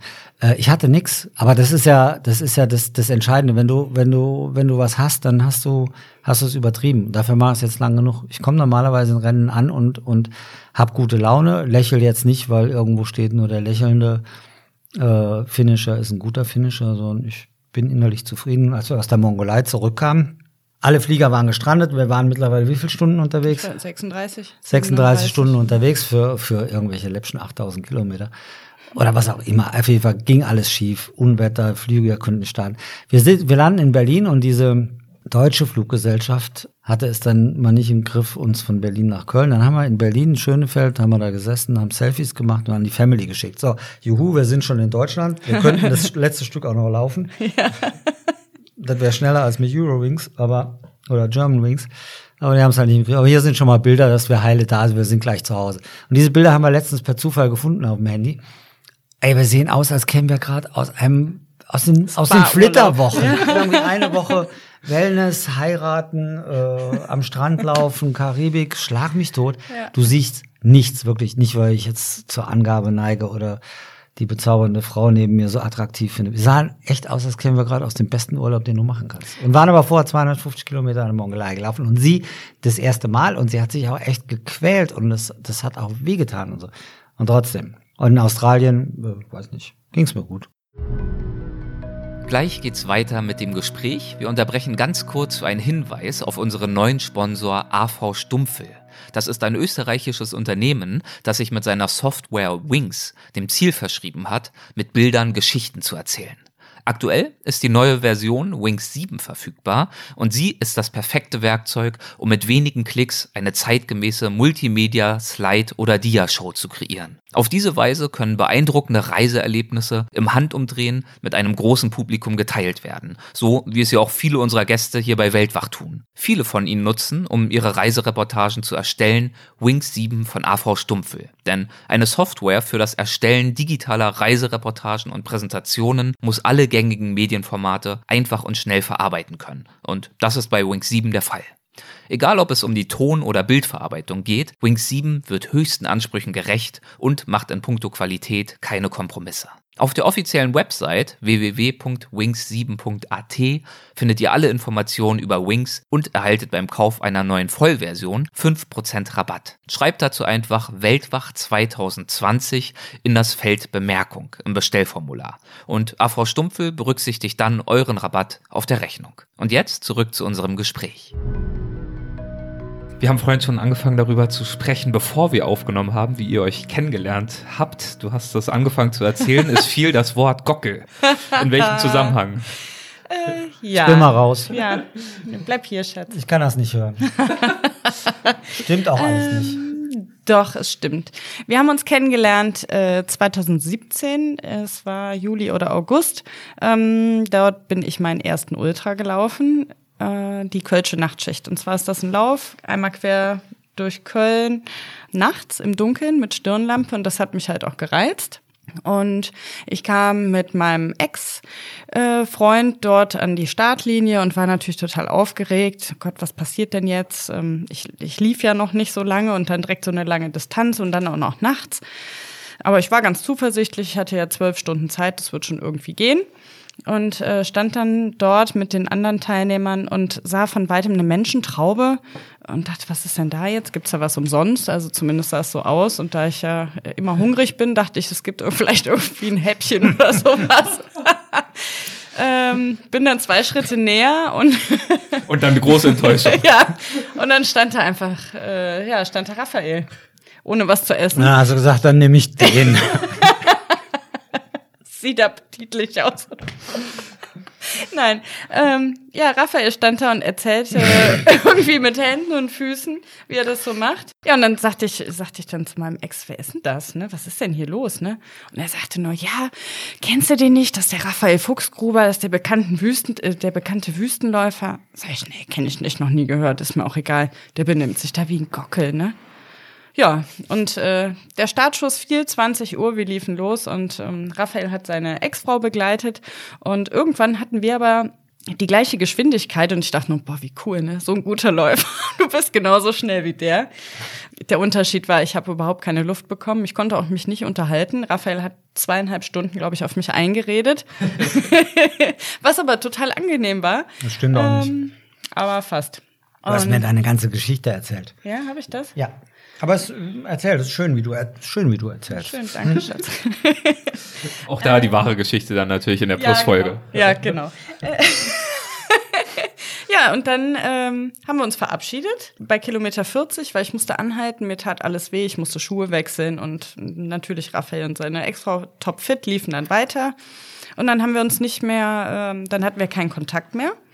Und irgendwann um die Weihnachtszeit oder im November war das schon, ähm, hatte Raphael auf Instagram ein Foto gepostet, wo er vor einer äh, afrikanischen Schulklasse steht und die Arme ausbreitet und die Kinder lachen und er lacht und das hat mich irgendwie so berührt, dass ich ihn angeschrieben habe. Ich weiß gar nicht mehr, was ich geschrieben habe. Lass uns doch mal laufen gehen oder irgendwie sowas. Und dann hat er nicht geantwortet. Und dann habe ich gedacht, ja, warst du doch richtig mit deinem Gockel, ne? Warum antwortet der nicht? Und ich muss ihn gerade bremsen, er will schon wieder was sagen. Ähm, ja, und dann sind, äh, habe ich halt noch mal ein paar Wochen später habe ich ihm dann noch mal angeschrieben und habe dann geschrieben, sollen wir vielleicht noch einmal zusammenlaufen gehen? Und daraufhin hat er dann reagiert und äh, hat es dann noch aufgeklärt. Er hat mich nicht erkannt. Ich hatte auf dem Foto bei Instagram zu der Zeit so riesen Kopfhörer an und eine Pudelmütze. Und ja, das war im Dezember. Am 7. Januar 2018 waren wir das erste Mal laufen. Am 13. Januar das zweite Mal und im Mai bin ich dann in Hennef eingezogen. Also das ging dann relativ äh, zügig. Schön. Fast, fast, fast hätte ich allem zugestimmt. Aber mit dem Gockel, das muss man kurz erklären. Der Veranstalter hat mich damals äh, auf einmal auf der auf Facebook und sonst wo groß angekündigt, um mich als als Vehikel zu nehmen, ein bisschen Werbung für seine für seinen Nachtlauf zu machen. Das ist ja auch zugestanden, äh, war nicht mit mir abgesprochen und wurde da total in den Vordergrund gezerrt. Fuchsgruber kommt zum Nachtlauf, hurra, hurra. Und ich meine, nicht initiiert und nix. Und äh, jetzt im Nachhinein, wenn Tanja das so erzählt, erklärt sich das natürlich, aber ich kam da hin und da waren ein paar von meinem Little Desert Runners Club und natürlich kenne ich auch Leute. Und dann stand ich halt da, ich hatte das aber nicht initiiert. Aber natürlich bin ich ein Gockel und ein arrogantes Stück. Ich wollte nur die Geschichte Ach richtig so, erzählen. Und das andere zum, ich habe sie wirklich nicht erkannt auf dem, auf dem Insta-Profil und jetzt kriegst du halt schon mal irgendwelche Anschreiben von männlich wie weiblich, aber gerade bei weiblich musst du ganz gehörig aufpassen. Da, da tut man sich keinen Gefallen und deswegen habe ich da nicht reagiert, weil ich sie nicht erkannt habe. Und dann waren wir laufen und dann waren wir nochmal laufen. Dann hat es zwar bis Mai gedauert, bis du, bis du eingezogen bist, was ja jetzt auch nicht lang ist, aber innerhalb von, es gab einen Kuss an, in dem wunderbaren Ort Greuel-Siefen, der so ein bisschen aussieht, wie er heißt. Die Bushaltestelle Blau angestrichen. ist auch nicht viel attraktiver. Sie hatte ihre Brille bei mir im Auto liegen lassen nach dem zweiten Lauf und ich rief dann Tanja an, ich habe noch deine Brille, wo bist du ja da? Und dann sagte ich, fahr rechts ran. Das machte sie, ich kam dann zu ihr, gab ihr die Brille und sie gab mir einen Kuss. So, zu dem Zeitpunkt war ich 56 Jahre alt. Ich hatte schon mal geküsst, kannte mich mit attraktiven Frauen aus. Der Kuss war kein technisches Wunderwerk, weil Gräuelsiefen, Bushaltestelle, was wollen wir denn jetzt? Ne? Schauen wir uns doch mal realistisch in die Augen, Öffentlichkeit und so. Und ich wohne da auch noch. Und trotzdem hat es mir den Boden unter den Füßen weggezogen und das, ich, ich bin nur, ich weiß gar nicht mehr, ob ich noch irgendwie Tschüss oder Danke gesagt habe. Ich bin nur umgedreht und dachte immer nur, Alter, was war das denn jetzt gerade? und bin dann nach Hause und war ganz fassungslos, was da jetzt gerade passiert ist. Und das ist halt, da wo es dann halt, wenn es gut geht im Leben, mal die, die, die Liebe so richtig anschaut, hast du halt einfach vollkommen gerumst und drei Tage später war auch alles klar. Also zwischen uns und auch unserem Umfeld, das war natürlich auch mit Trennung verbunden, aber das ging halt nicht anders. Aber so kamen wir zusammen, ne? Und dann im Mai und dann ging es ja im Juni schon mit dem Training los für Mongolei. Dann waren wir in Marokko und dann, ach, das ist, wir haben gerade festgestellt, wir sind demnächst zwei Jahre zusammen. Fühlt sich immer noch an wie drei Monate. Leute, ich weiß, das ist für euch gar nicht interessant, weil ihr das alles ja, schon mal erlebt habt, gelesen habt und aber wir reden da gerne drüber. Ja. So. Und ihr redet gern übers Laufen. Wie kann ich mir das denn vorstellen, wenn ihr zu zweit einen Lauf bestreitet? Lauft ihr da den ganzen Tag beglückt Seite an Seite und Händchen haltend durch die Wüste? Natürlich. Oder Was ist, das am, du? nicht. ist das am Ende doch ein Einzelkampf? Wie läuft das ab? Da, du, du darfst, ne? Also wir unterscheiden nach Trainingsphase, Ja. Wettkampfphase entspannt, Wettkampfphase unter Druck. Ah ja. Up to you. Trainingsphasen. Äh, Trainingsphasen. Ähm, Raphael trainiert mich ja. Ähm, ich bin sehr fokussiert, was meinen Trainingsplan anbetrifft. Also wenn da steht, heute 30 Kilometer, dann laufe ich auch 30 und nicht 29,5. Und ähm, Raphael begleitet mich ganz oft. Jetzt liegt es ja so in der Natur unserer Geschlechter, dass ich halt viel oder sehr gerne erzähle. Raphael nicht so gerne, vor allen Dingen beim Laufen. Und wir laufen dann schon nebeneinander her und ich erzähle eher weniger. Irgendwann bin ich dann genervt, weil er mir nicht antwortet. Und ähm, es passiert uns ganz häufig beim Training, dass wir uns nach kürzester Zeit, warum auch immer, gar nicht, weil jetzt irgendwas wirklich passiert ist oder irgendein ein es gibt gar kein wirkliches Ereignis, aber wir stehen dann voneinander und brüllen uns wirklich an, ähm, sind stinksauer aufeinander und verabschieden uns dann mit den Worten, so komm, wir trennen uns jetzt besser, bevor das völlig eskaliert. Und der eine von uns läuft dann links rum und der andere von uns läuft dann rechts rum ähm, und läuft dann weiter. Und der Leidtragende des Ganzen ist dann immer unser Hund. Der weiß nämlich nicht, wo er hin soll. Er steht dann in der Mitte und wartet und wartet und guckt nach links und guckt nach rechts und guckt wieder nach links und guckt nach rechts. Und irgendwann muss er sich entscheiden. Ja, also trainieren läuft manchmal gut. Äh, in der Regel trainieren wir besser, wenn wir getrennt laufen. Oder? Ja, Ja. einfach mal um diesen, diesen Trugschluss von glücklichen Beziehungen in der Literatur oder im Film oder im Sport irgendwie einfach mal äh, den Gar auszumachen. Also äh, Leute, die reiten, unterrichten sich auch nicht gegenseitig. Leute, die tanzen, unterrichten sich auch nicht gegenseitig. Das ist auch ganz schwierig, weil da gibt's das Pferd, da gibt's Haltungsnoten, da gibt's Stilnoten, was auch immer. Beim Laufen haben wir es ja leicht. Geschwindigkeit, Kilometer, Puls, ne? Und daraus kannst du den Mix machen. Aber selbst da gelingt es uns nicht, wobei wir auch gute also der Atacama, jetzt hatten wir schon, aber wir sind noch im Training. Ja, natürlich haben wir ja, wir laufen nicht Also ihr sitzt dann schon mal heulend, Ja. wieder brach vor Mongolei, eine Woche vorm, vorm Aber Rennen, das brach ein Stück. Ja, das muss ich erzählen. Das war ganz schrecklich für mich. Das war ganz schrecklich. Da war wieder hier meine Amok äh, Hildegard Knef. Ne? Wir liefen, das war der letzte Trainingslauf vor der Mongolei und ähm, es war super heiß, 35 Grad, das war eh schon anstrengend. Dann mit dem Rucksack, der war wirklich voll beladen. Das war ja der letzte Lauf. Ähm, ich glaube, wir sind 30 Kilometer gelaufen, 35 Kilometer. Und fünf Kilometer vor zu Hause ist mir dann eine Schnalle am Rucksack abgerissen. Und da ich eh schon total gestresst war vom Training, ich war kaputt, ähm, es war einfach mega anstrengend, es war so heiß, ich hatte keine Lust mehr, ich hatte Hunger, wie immer. Und dann riss auch noch der Rucksack, und dann habe ich halt das Heulen angefangen. Und ich lief dann heulend neben Raphael her und er hat gar nicht wirklich, also er hat dann erst versucht, mich zu beruhigen, ne, ganz logisch und hat dann gesagt, so Schatz, reg dich nicht auf, wir holen einfach einen neuen Rucksack, ne, entspann dich, wir schaffen das alles.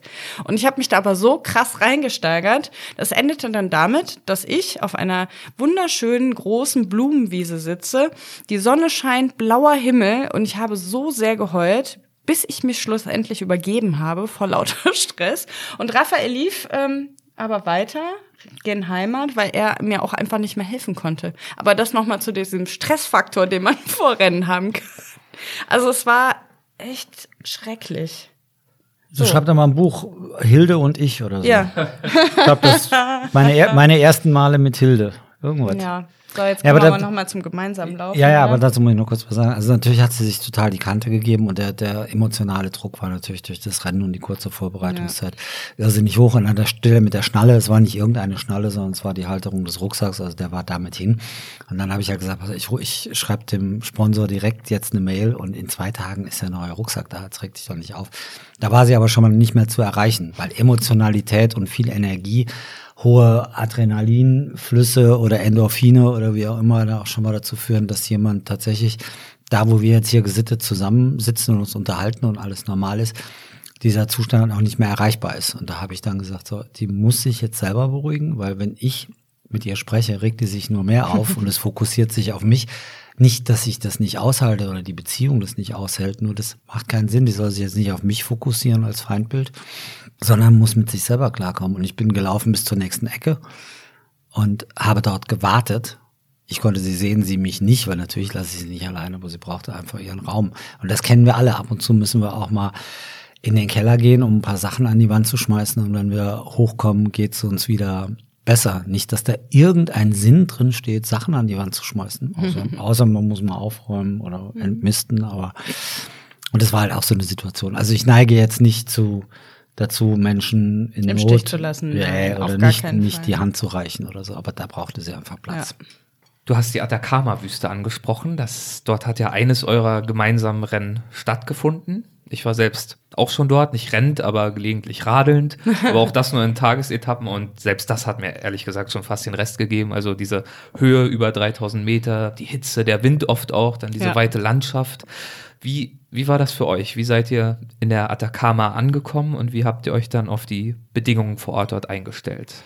Also es war zu Hause erstmal eine andere Vorbereitung, viel fokussierter. Ich hatte ja mehr Zeit. Äh, mich auf das Rennen vorzubereiten, jetzt wie auf die Mongolei. War auch etwas entspannter, glaube ich. Also es wird von Rennen zu Rennen besser. Ähm, natürlich hatte ich wieder panische Angst vorm Fliegen. Aber irgendwann waren wir dann da, nach dreimal Umsteigen, also wir sind, ich glaube, dreimal sind wir umgestiegen, nee, zweimal umgestiegen, dreimal geflogen.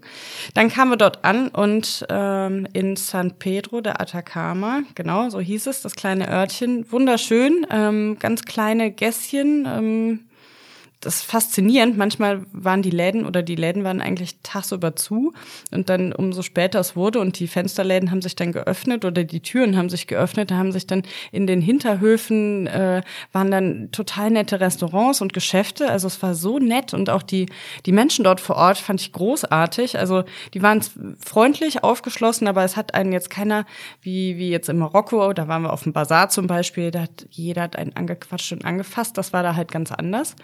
So, und wir waren in einem Hotel untergekommen, die ersten äh, zwei Nächte. Raphael war krank. Ähm, das war wirklich schrecklich. Ich wollte am liebsten gar nicht bei ihm, bei ihm im Zimmer schlafen. Er hat sich irgendwie während des Flugs eine, eine Bronchitis eingefangen. Und ähm, ich habe selber schwer Luft bekommen, weil halt die, dieser Höhenunterschied, äh, wir leben auf, ich weiß nicht, was haben wir, 200 Meter oder sowas.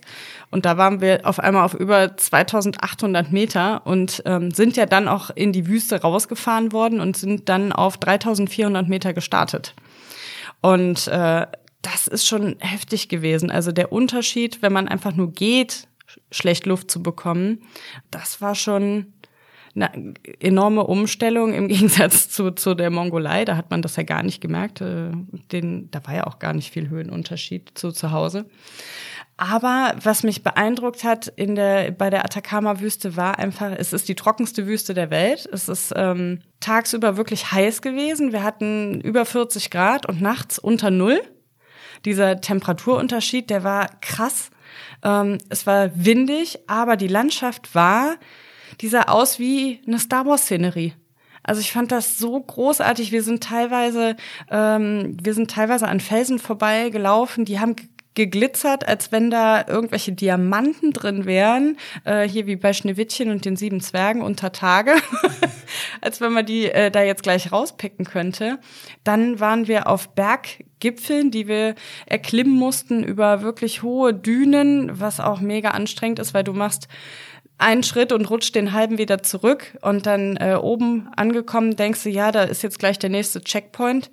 Pustekuchen war aber nicht. Wir mussten dann über einen ganz äh, schroffen Boden, über den Berg drüber mit Gegenwind, auf der anderen Seite ein Downhill runter.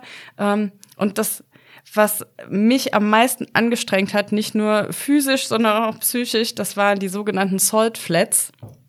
Und zwar kann man sich das so vorstellen wie ein sechs Kilometer langes Feld aus Kleckerburgen von Kindern, die aber knüppelhart geworden sind. So kann man das, glaube ich, beschreiben. Man kann nicht, also man kann es nicht laufen, man kann es nur gehen und man weiß nicht, wenn ich den nächsten Schritt mache, was passiert jetzt? Sinke ich ein? Sinke ich äh, tief ein oder nicht tief oder bleibt das Ding stehen? Und das war das Härteste, was ich bis jetzt mitgemacht habe.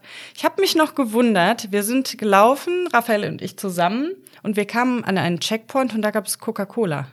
Eisgekühlte Coca-Cola und normalerweise vor den Salz, äh, Salzebenen. Genau. Normalerweise bekommst du halt Wasser und läufst direkt weiter. Und wir waren doch sehr verwundert, dass es Coca-Cola gab. Und ähm, eine halbe Stunde später wusste ich warum. Wegen diesen Zollflats. Ich glaube, der Veranstalter wollte uns fröhlich stimmen, weil das hat sich wirklich, die sechs Kilometer haben sich über zwei Stunden hingezogen. Es war wirklich mega hart. Aber auch nochmal eine ganz neue Erfahrung. Und es ist einfach großartig, was man, ja, was es alles auf der Welt gibt was man alles zu sehen bekommt und in welchen Farben, Formen und ich glaube, also das ist das, was mich so jetzt an den Läufen reizt, dass ich so viele neue Eindrücke gewinne. Es ist großartig. Bei diesen Salt Flats kommt mir auch noch mal ein Begriff in den Sinn, den du vorhin schon erwähnt hast, die Anstrengungswahrnehmungsveränderung heißt es, glaube ich. Was beschreibt dieser Begriff? Ja, das, das, das, spricht, der spricht ja für sich selber. Das ist, äh, das ist ja ganz einfach. Also im Sport, äh, nee, wir haben es ja, lassen wir den Sport mal außen vor, bei allem, was wir bei allem, was wir machen, ist es ja so, wenn wir das das erste Mal machen, nehmen wir jetzt mal äh, den Vortrag vor der Klasse. Wir alle waren in der Schule, irgendwo muss man mal seine ersten Sachen vorlesen oder vortragen. Das ist beim ersten Mal die totale Aufregung. Du kannst die Nacht vorher nicht schlafen. Äh, du stolperst darum, du hast Angst, dass du hinfällst, du hast Angst, dass du dich versprichst, du hast Angst, dass du aufs Klo musst, keine Ahnung, dass du einen Text vergisst. Das kennen wir alle, ob das die Führerscheinprüfung ist oder irgendeine andere andere Prüfung. Wenn du aber zum fünften oder sechsten Mal in diese Situation reinkommst, hat es eine gewisse Routine. Das heißt, wir, wir kommen damit anders klar, weil wir wissen, das ist eine kritische Phase, aber wir wissen aus der Erfahrung heraus, wir werden sie jetzt überleben. Und wir wissen aus der Erfahrung heraus, dass der Zeitraum, in dem diese kritische Phase stattfindet oder sich bewegt, dass der auch endlich ist. Ne? Wenn du eine schwere Lebenskrise hast, nehmen wir eine ganz schwere Depression, vielleicht ein Anlass, ein Lebenspartner ist gestorben oder so. Da weißt du in dem Moment ja nicht, wie lange wird es gehen. Und das ist natürlich unheimlich bedrohlich.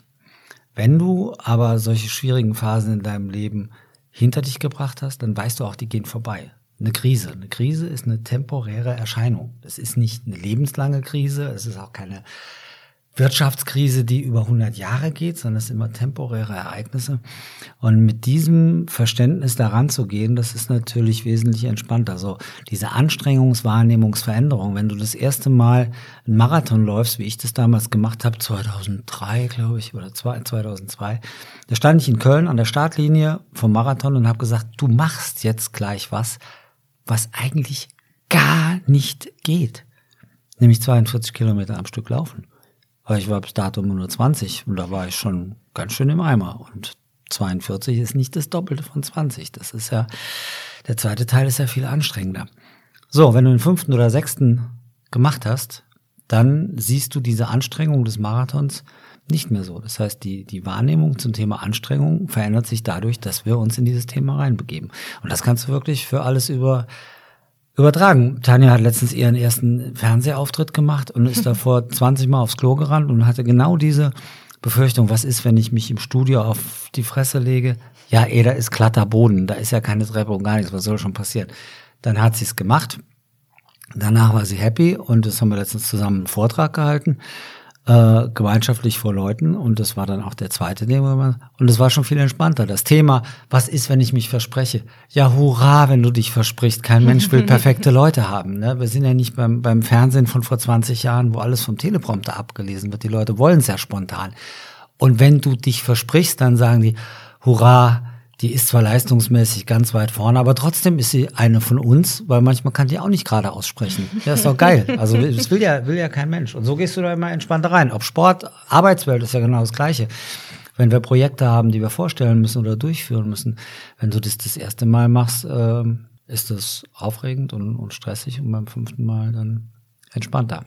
Entspannt war es für dich nicht in Atacama, denn du warst krank. Wie bist du dann mit dieser Erkältung umgegangen? Tanja hat es gerade ja schon verraten. Ja, ich bin ja ein alter, trotz, ja. Ich bin ja ein alter, alter Fuchsgruber. äh, ja, das Atacama war schon speziell. Jetzt mache ich das schon so lang und äh, bin da 4000 Kilometern geil. Ne? äh, im Dschungel und in Wett Wettkämpfen in der Wüste rumgelaufen. Und das hat immer funktioniert. Es gab mal irgendwo mal Muskelfaserriss im Rennen, aber ansonsten war ich immer gesund am Start oder fast immer.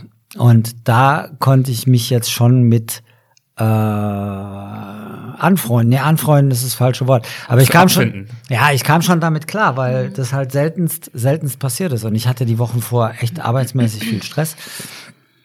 Das ist ja weiter auch nicht schlimm, dann kommst du nicht zum Trainieren, aber irgendwie hat's mich, ich kam direkt äh, von, ich hatte für die DHL 50 Jahre Anniversary Party mit, mit Brian Adams. Ich habe da halt die, die Brian Adams Show gemacht und bin von der Bühne noch, als der fertig war, direkt mit dem Taxi zum Flieger und dann durchgestartet. Und da denkst du ja immer, du bist unsterblich. Das denkst du ja mit 58 noch, das ist ja egal.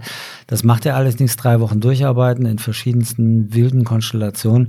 Ab in den Flieger und dann hat mich halt die Firma Iberia mit ihrer Klimaanlage, die man nicht ausmachen konnte, äh, gekillt. Da kann jetzt Iberia nichts für, sondern da war ich halt einfach durch, ohne dass ich das zugeben wollte lag in Atacama, San Pedro di Atacama, kennst du das? Warst du da auch gewesen? Ja. Schön da, ne? Sehr, sehr ich, mag, schön. ich mag die Menschen auch, wie, wie Tanja eben schon sagte, die gehen dir halt, die haben, die schauen dich an, die begrüßen dich, die fragen, wie es ist, aber die kommen dir halt nicht so, das war in Costa Rica auch so, in Südamerika ist es an, die haben halt ihren Stolz.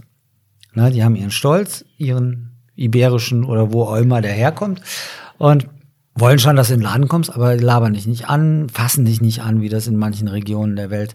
Ich werde gern angefasst, ne? Aber aus anderen Zusammenhängen, nicht so kommerziell. die Krankheit, Schatz. Die Krankheit? Ja, ja die Bronchitis. Habe ich den Faden verloren. Schatz, ey. Jetzt lass ja, mich. Aber ja, jetzt, als wollte ich mal anderthalb Stunden über mich am Stück erzählen, jetzt crashst du schon wieder rein. Geht immer nur um dich hier, ne? Wir haben ein Fieberthermometer gekauft in San Pedro di Atacama, das konntest du noch so runterkloppen, so für die Älteren. So, Quecksilber, so, ja, so runter, so Quecksilber. Ich weiß nicht, ob Quecksilber drin ist, aber das musstest du runterschütteln. Und dann hat er halt der, der Wüstenfuchsgruber ein bisschen Fieber. Bis zum Start war ich wieder okay. Wir haben das mit den Ärzten geklärt. Da sind vier Ärzte dabei. Zwei sind das Rennen selber schon gelaufen. Und wir haben halt gesagt, okay, du bist, du gehst laufen, weil du bist erfahren genug, um dich einzuschätzen und du neigst ja jetzt auch nicht dazu, dich, dich äh, umzubringen, was schon mal bei Anfängern oder so der Punkt ist. Äh, nee, nee, ich gehe gucken. Ich, ich kenne das. Ich bin, ich habe kein Fieber mehr. Ich habe ein bisschen Bronchitis. Los geht's. Dann habe ich am ersten Tag aber festgestellt, dass ich selbst meine zwei Jungs, die ich sonst in meiner Altersklasse, nämlich den Ash und äh, den Nicola aus Italien und Ash aus Kanada, immer weit hinter mir lasse, dass ich die am ersten Tag schon nicht den Griff hatte und dass ich auf dem zweiten Teil nicht wirklich vorankam. Und bin dann ins Ziel und im Ziel habe ich gedacht, so, wenn Tanja kommt, und die kam ganz kurz hinter mir, frage ich die, ob ich am nächsten Tag dann doch mit ihr laufen darf. Weil in der Mongolei war es ja damals schon so gewesen, sie will in diesem Bereich unbedingt weitermachen, soll sie auch. Und da musst du aber deine eigenen Erfahrungen sammeln. Anstrengungswahrnehmungsveränderung zum Beispiel. Und das geht nicht, wenn immer einer neben dir läuft, der ganz viel Erfahrung hat und du kannst ihn immer fragen, soll ich jetzt langsamer, soll ich schneller, soll ich bergauf gehen, soll ich laufen, soll ich jetzt trinken oder soll ich später trinken? Dann gebe ich natürlich immer eine Antwort für, aber die Leute, die Menschen und Tanja in dem Fall muss die Erfahrung selber machen. Auch wenn das, was das heißt, wenn man ein Tempo zu hoch einschlägt am Anfang des Tages, um dann nach hinten die letzten zehn Kilometer richtig, richtig zu leiden. In der Theorie ist das allen Beteiligten klar. In der Theorie kannst du das in allen Bibliotheken dieser Welt, in der Rubrik Sportbücher oder manche nutzen auch das Internet, kannst du das nachlesen, aber das ist ein theoretischer Wert. Wenn dir das zweimal passiert ist, dann kannst du das viel besser merken. Deswegen die eigene Erfahrung. Und in der Mongolei war es halt so, dass sie am ersten Tag alles richtig gemacht hat. Wir aber vorher gesagt hatten, wir laufen getrennt. Ich versuche mein Tempo zu machen und sie ihres. Da war aber, ey, wir waren gerade vier Wochen vorher zusammengezogen oder sechs Wochen und da habe ich dann gesagt, ey, nee, am zweiten Tag sind wir auch getrennt gestartet, weil ich nicht mitkrieg, mit, nee, nicht wollte, dass die anderen das alle mitkriegen, dass ich sie jetzt doch wieder zu mir nehme, so von wegen, jetzt nimmt der Coach sie unter die Fittiche und macht ihr den Pacer und treibt sie dann nach vorne und schlägt sie mit der Peitsche und so. Ist ja alles Quatsch. Da habe ich dann am, am, nach einer Stunde an einem Checkpoint auf sie gewartet und habe dann gefragt, ob ich mit ihr laufen darf. Auch gegen die Absprachen. Weil erst ist die ganz große Liebe und dann machst du sowas gemeinsam. Und dann ist der theoretische Wert, es ist besser, oder auch praktische Wert, es ist besser, wenn sie alleine läuft, ist der eine. Aber Leben muss ja auch Spaß machen. In dem Moment war es einfach für uns beide naheliegender, das zusammen zu machen. Nicht, dass wir uns Weg unterwegs nicht auch wieder gezofft haben, aber aus Liebe. Und in Atacama war es so, dass ich halt dann gemerkt habe, ich krieg das, was ich laufen will, nicht hin. das ist jetzt einfach nicht möglich, ohne Schäden bei mir selber anzurichten. Und dann habe ich gedacht, dann begleite ich jetzt Tanja, die im Moment noch, das ändert sich sukzessive, aber im Moment noch ein ganz klein bisschen langsamer läuft als ich. Somit war ihr Tempo für mich genau richtig. Und in Atacama hatten wir echt eine gute Zeit. Mhm. Also spektakuläre Wüste, du kennst sie ja, aber für die, die noch nicht da waren, es ist so die verschiedensten Landschaften. Wir sind durch, da war ja gerade die Winterzeit vorbei. Wir mussten durch 20 Mal durch irgendwelche Gebirgsflüsse durch, wo einem die Füße abgefroren sind. Unter Wasserfällen durchgelaufen, diese Salt Flats, was ja riesige Täler sind, die im Winter mit Wasser gefüllt sind und dann trocknet es aus, aber du weißt nie, wo du einbrichst und dann stehst du bis zum Schienbein im Morast drin, weil es nicht getragen hat, da war es noch feucht, an anderen Stellen war es schon trockener, da kannst du dann drüber gehen, mit irrsinnigen Dünen, den, dem erwähnten Wind, der von vorne echt massiv auf dich einprügelt. Und so viele verschiedene Landschaften und, und die Höhe, das ist schon sehr, sehr beeindruckendes Rennen, was Racing the Planet da seit, ich glaube, zehn Jahren jetzt schon. schon Ich glaube, die 15. Auflage war ja, das das jetzt sogar. das ist eigentlich ein Klassiker dieser Wüstenlauf-Szene. Äh, Szene. Mit Recht, weil es einfach sehr spektakulär ist. Ich habe es halt wegen meinem Dasein als Konzertveranstalter haben wir im Oktober immer sehr, sehr viel zu tun. Hauptsaison fürs Tourgeschäft der Künstler. Ich bin da seit zehn Jahren nie weggekommen. Ich, nee, seit acht Jahren. Seit acht Jahren will ich dahin. Mit Tanja hat es dieses Jahr endlich geklappt. Wie weit ist da die Distanz gewesen? Äh, der Flug oder das Laufen? Das Laufen.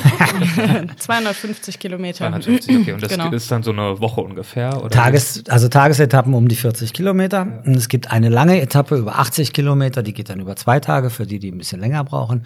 Zum Verständnis für die Menschen, die uns gerade beim Reisen, beim Laufen, beim im Stau stehen hören.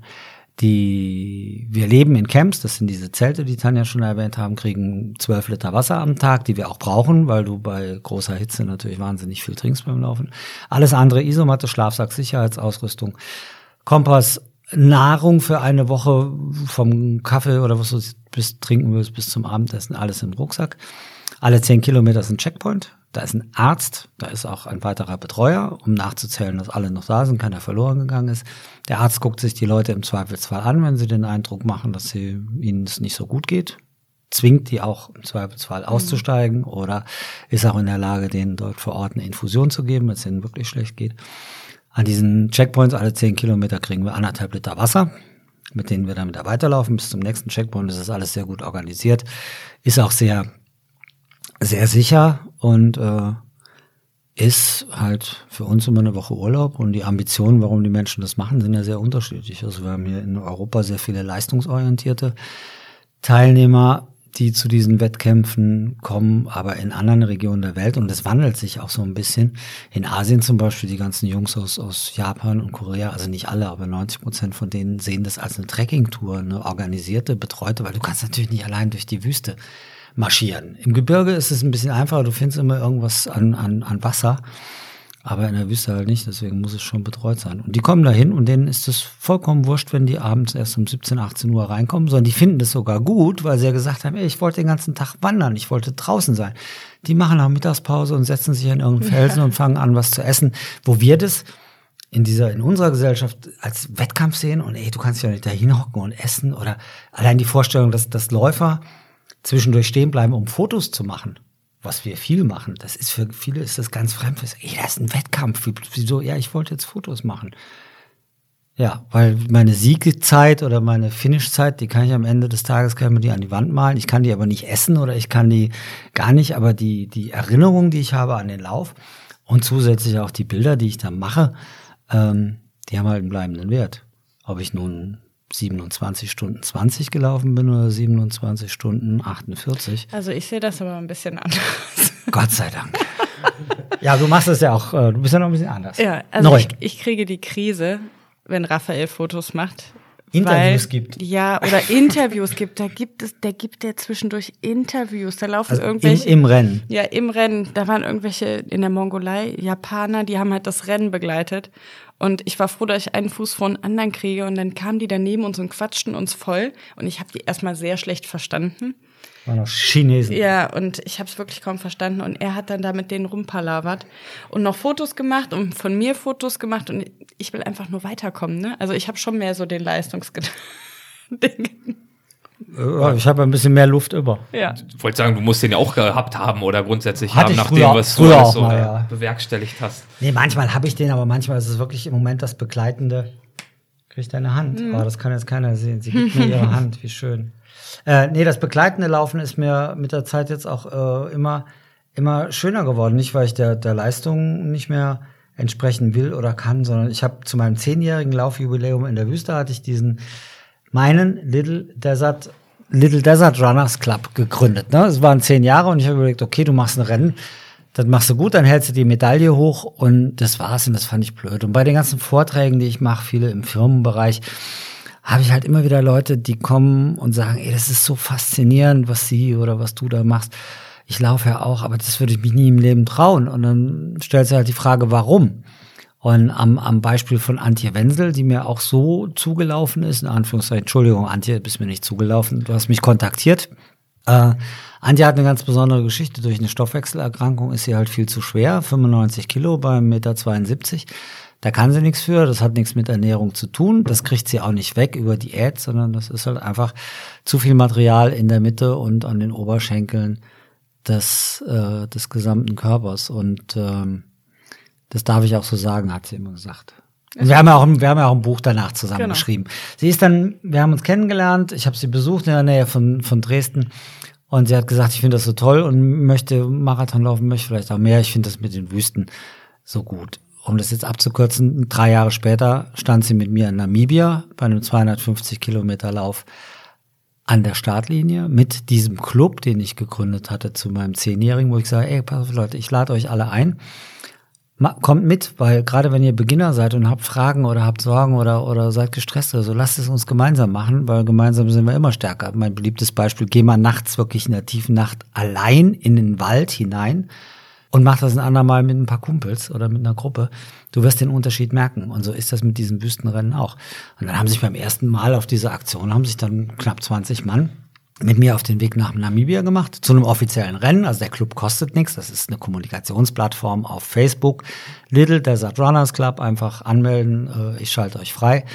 Und die, die Leute machen den Vertrag mit dem, mit dem Veranstalter des Rennens, also nicht mit mir, sondern die bezahlen die Startgebühren und wir fahren dann zusammen dahin und das war so toll gewesen. Und auch Antje mit ihren 95 Kilo bei 1,72 Meter hat dieses Rennen nachher bravourös gemeistert. Wenig laufend, aber dafür halt marschierend wie kein zweiter. Da kam keiner mehr hinterher, wenn die morgens marschierend aus dem Start raus ist und mit der gleichen Geschwindigkeit ist die abends auch wieder im Ziel eingelaufen. Und die war nachher bei den ersten 50 Prozent aller Teilnehmer. Wir hatten 200 Leute aus, aus über 40 Ländern.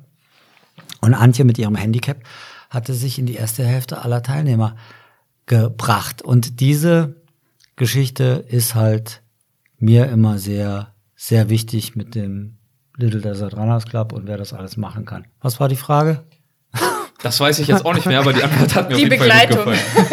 Die Bekleidung, also und da hat sich bei, genau, das, ja, äh, danke Schatz. Ja, bitte gerne. Ähm, Einer passt da hatte bei diesem, auf. bei diesem Jubiläum hat es angefangen mit dem begleitenden Laufen. Ich bin in dieses Rennen rein und dachte, du machst wie immer dein bestes Ding, versuchst Top 5 oder Top 3 zu kriegen. Und am ersten Tag wurde mir klar, dass ich vorne mitgelaufen bin und immer nach vorne gedacht habe, so was machen die ersten vier oder fünf, bei denen ich dabei war. Und nach hinten gedacht habe, was macht Antje, was machen, was machen die anderen da, die alle, ja, es ist kein Aufruf, es ist auch kein Wunsch, es ist einfach nur ein Angebot. Aber ein Angebot angenommen haben und gesagt, haben, okay, wenn du uns die Hand reichst, dann nehmen wir die jetzt und gehen mit dir zusammen. Die sind alle groß, die werden das alle überleben. Aber da, dann ist ja, wo ist deine eigene, dein eigenes moralisches, moralisches so hoch. Ich sag, ich gebe euch die Hand, dann muss ich sie im Endeffekt auch bereit haben. Auch wenn sie sie nicht brauchen. Wenn ich aber da vorne renne, kann an dem Tag, wo meine Hand mal gebraucht wird, wird sie nicht da sein. Und dann habe ich halt gesagt, ey, das funktioniert nicht. Und habe am ersten Tag dann beschlossen, ich mache langsam so auf den letzten zehn Kilometern. Hatte nichts mit Erschöpfung zu tun, sondern diesem Zwiespalt, dass es mich innerlich zerrissen hat. Und dann kam der erste aus dem, aus dem Club hinter mir her, der Steffen, und dann habe ich gesagt, so, hi Steffen, du hier, und äh, habe beschlossen, dass ich jetzt immer den ersten aus dem Club begleiten werde bei diesem Rennen. Weil ganz hinten jetzt die ganze Woche da latschen, so weit war ich dann auch noch nicht gewesen. Und am zweiten Tag war es der Sascha und am dritten Tag war es, hat, und in der Nacht von zwei auf drei habe ich mit der Kirsten, die bei mir im Zelt war, beschlossen, dass sie eigentlich jetzt angreifen könnte. Sie war auch neu, sie war am Anfang ein bisschen vorsichtig, aber eine gute Läuferin. Und dann habe ich Kirsten den Rest, den Rest der Woche begleitet in Namibia und am Ende hat sie die Frauenwertung auch gewonnen. Und da habe ich gemerkt, was, was für ein enorme, was für einen enormen Spaß mir das macht, das nochmal zu erleben, was ich jetzt nach, nach 13 Jahren nicht mehr so erleben kann. Nämlich diese Aufregung, diese Endorphine, dieses Heulen, dieses Verzweifeln, sich aus der Krise wieder hochschaffen und dann, je tiefer das Tal war, in dem du gerade irgendwie rumgemurkst bist, desto schöner ist das ja, wenn du wieder oben die Sonne siehst. Das ist ja, das ist ja unglaublich. Und mit der ganzen Erfahrung, ich will jetzt echt hier keinen Scheiß erzählen, aber ich fahre zu so einem Rennen, hab eine gute Zeit, aber ich stehe da wirklich nicht mehr morgens am ersten, am ersten Lauftag an der Startlinie und sag, mein Gott, bin ich heute wieder aufgeregt. Das ist ja gerade so, als wäre es jetzt das erste Mal. Das ist ja alles Humbug. Ich habe das so oft gemacht. Anstrengungswahrnehmungsveränderung ist vielleicht auch mal ein Nachteil, dass ich das gerne mache, aber so ein bisschen diese, diese, wie sagen P. Werner, Kribbeln im Bauch, genau, oder Grönemeyer Flugzeug, irgendwie alle, haben sie alle was im Bauch. Bei mir ist da ruhig und deswegen ist es schön, das bei den anderen mitzukriegen. In dem Club und jetzt halt bei uns bei Tanja und mir, die halt zwischendurch dann auch vollkommen durchdreht und äh, aber auch vollkommen glücklich ist und diesen dieses Valley Deep Mountain High, das habe ich halt nicht so. Ich bin dann, wie bin ich so meistens? Er schlendert lassiv. nee, wie sagst du, mittig, mittig? Nee, wie ist meine Stimmung heute? Du sagst immer Mittel. Mittel. Mittel. Ja, ich bin da manchmal Stimmung ein bisschen ist Mittel. Mittel. Ja Aber okay. Mittel ist okay. Ist okay für dich, ja. ja, für mich ist das ja für ihn auch. Ich fürchte, unsere Zeit neigt Ja. sich äh, langsam Oh. dem Ende. Ich muss ehrlich sagen, schon allein über dieses Atacama-Rennen hätten wir uns die ganze Folge über äh, unterhalten können. Das können wir gerne auch irgendwann vielleicht nochmal nachholen. Wir haben das ja jetzt äh, eher so einführend äh, dargeboten, aber die Details gibt's ja erfreulicherweise ansonsten auch in eurem Buch. Das haben wir auch schon angesprochen. Es hat den Titel, wir wollen es richtig sagen, Wer die Wahl hat, liebt die Qual. Was können unsere Hörerinnen und Hörer sich denn von diesem Buch erwarten und erhoffen? Wir haben das gemeinsam geschrieben. Das war am Anfang nicht so ganz klar, dem Verlag auch nicht. Deswegen bin ich dann noch alleine auf dem Cover drauf, weil Buchcover müssen ein Jahr vorher schon fertig sein für den Handel. Nur zum Verständnis, bevor wieder jemand sagt, boah, Fuchsgruber, der Egoist hat sich da alleine Der drauf Gockel. gemacht. Der Gockel, genau. So werde ich immer fälschlicherweise als arrogant, überheblich und gockelartig eingestuft. Das Buch. Das Buch. Ja, irgendwie habe ich dich dann da reingekriegt. Der Verlag fand das dann irgendwann gut. Am Anfang kannten die dich ja nicht. Wir haben es zusammen geschrieben. Das Zusammenschreiben war ein ganz großer Spaß. Der Inhalt hat was zu tun mit unserer Geschichte. Das hat sehr viel mit Privatem zu tun. Der Reiz liegt vielleicht daran, dass da ein sehr, sehr erwachsener Mann, der das schon sehr lange macht, nämlich Leben und auch Laufen, äh, die Dinge betrachtet und wir eine verhältnismäßig junge Frau haben, die aber noch ganz neu im Laufen ist und das halt auch aus ihrer Sicht als Frau sieht. Das heißt, die, die Beschreibungen sind halt einfach auch viel. Da ist dann viel mehr Sonnenaufgang oder Untergang oder Stimmungen oder Blümchen oder Landschaft. Bei mir ist, war so mittel, so, ne? Ist ein bisschen sachlicher. Nein. Und es sind halt auch Dinge in dem Buch drin, die sehr persönlich sind, äh, die man jetzt hier nicht so schnell, da hast du 160 Seiten Zeit, die Personen einzuführen, wenn sie noch nicht bekannt sind. Und, und nach 160 Seiten ist es dir hoffentlich gelungen, den Leuten zu zeigen, dass du ernsthaft bist, dass du jetzt nicht ein Buch schreibst, weil du ein Ego-Problem hast oder so. Und wer es bis dahin geschafft hat, hat es auch verstanden. Wer es bis dahin nicht geschafft hat, hat halt vorher schon beschlossen, dass du ein Idiot bist, ist ihm ja auch zugestanden, verkauft das Buch wieder. Aber da kann man dann auch Geschichten erzählen, die sehr privat sind und wir haben natürlich äh, nicht nur das, was wir als Spaß immer machen mit Valley Deep Mountain High und laufen getrennte Wege und zanken uns und so. Und die ganz große Liebe haben wir natürlich auch neben den Highlights auch sehr derbe Niederlagen gehabt, die, wo wir, das war auch das letzte Kapitel, das wir geschrieben haben, also das Tanja dann geschrieben hat, wo wir lange überlegt haben, ob wir es da reintun. Das sind dann sehr private Geschichten. Es geht nicht darum, zwanghaft immer alles zu erzählen. Es geht auch nicht darum, sich, sich nackig zu machen, weil man ein Geltungsbedürfnis hat. Aber es gibt auch Geschichten, die sehr privat sind, die nicht, Vielleicht anderen helfen können. Ja, Oder mit die vielleicht den Blick oder für, für andere die Augen öffnen, ähm, den anderen Menschen helfen können, sich aus Löchern wieder hochzuziehen, manche Dinge, Probleme anders zu sehen. Und deswegen war es mir halt ganz wichtig, beide Facetten irgendwie mit in das Buch aufzunehmen. Es ist halt grundehrlich. Wir sind äh, keine Schriftsteller, also es ist äh, jetzt nicht perfekt geschrieben, sondern wir schreiben so, wie wir sind. Es ist ehrlich, es ist äh, authentisch und ähm, es wird nichts weggelassen. ähm, Doch. Naja, manches wird weggelassen. Aber da ist ja meistens recht. dunkel, das kann man dann ja. eh nicht lesen. Ja, hast du recht, Schatz. ähm, nein, aber es sind schöne, es sind schöne. Kennen Sie das zu Hause, wenn der Partner sagt, ja, du hast recht, Schatz? Ja. Es geht runter wie Öl. Nee, aber es sind schöne, es sind schöne äh, Reiseberichte, es sind Laufberichte drin, aber halt auch Tanja und Raphael privat.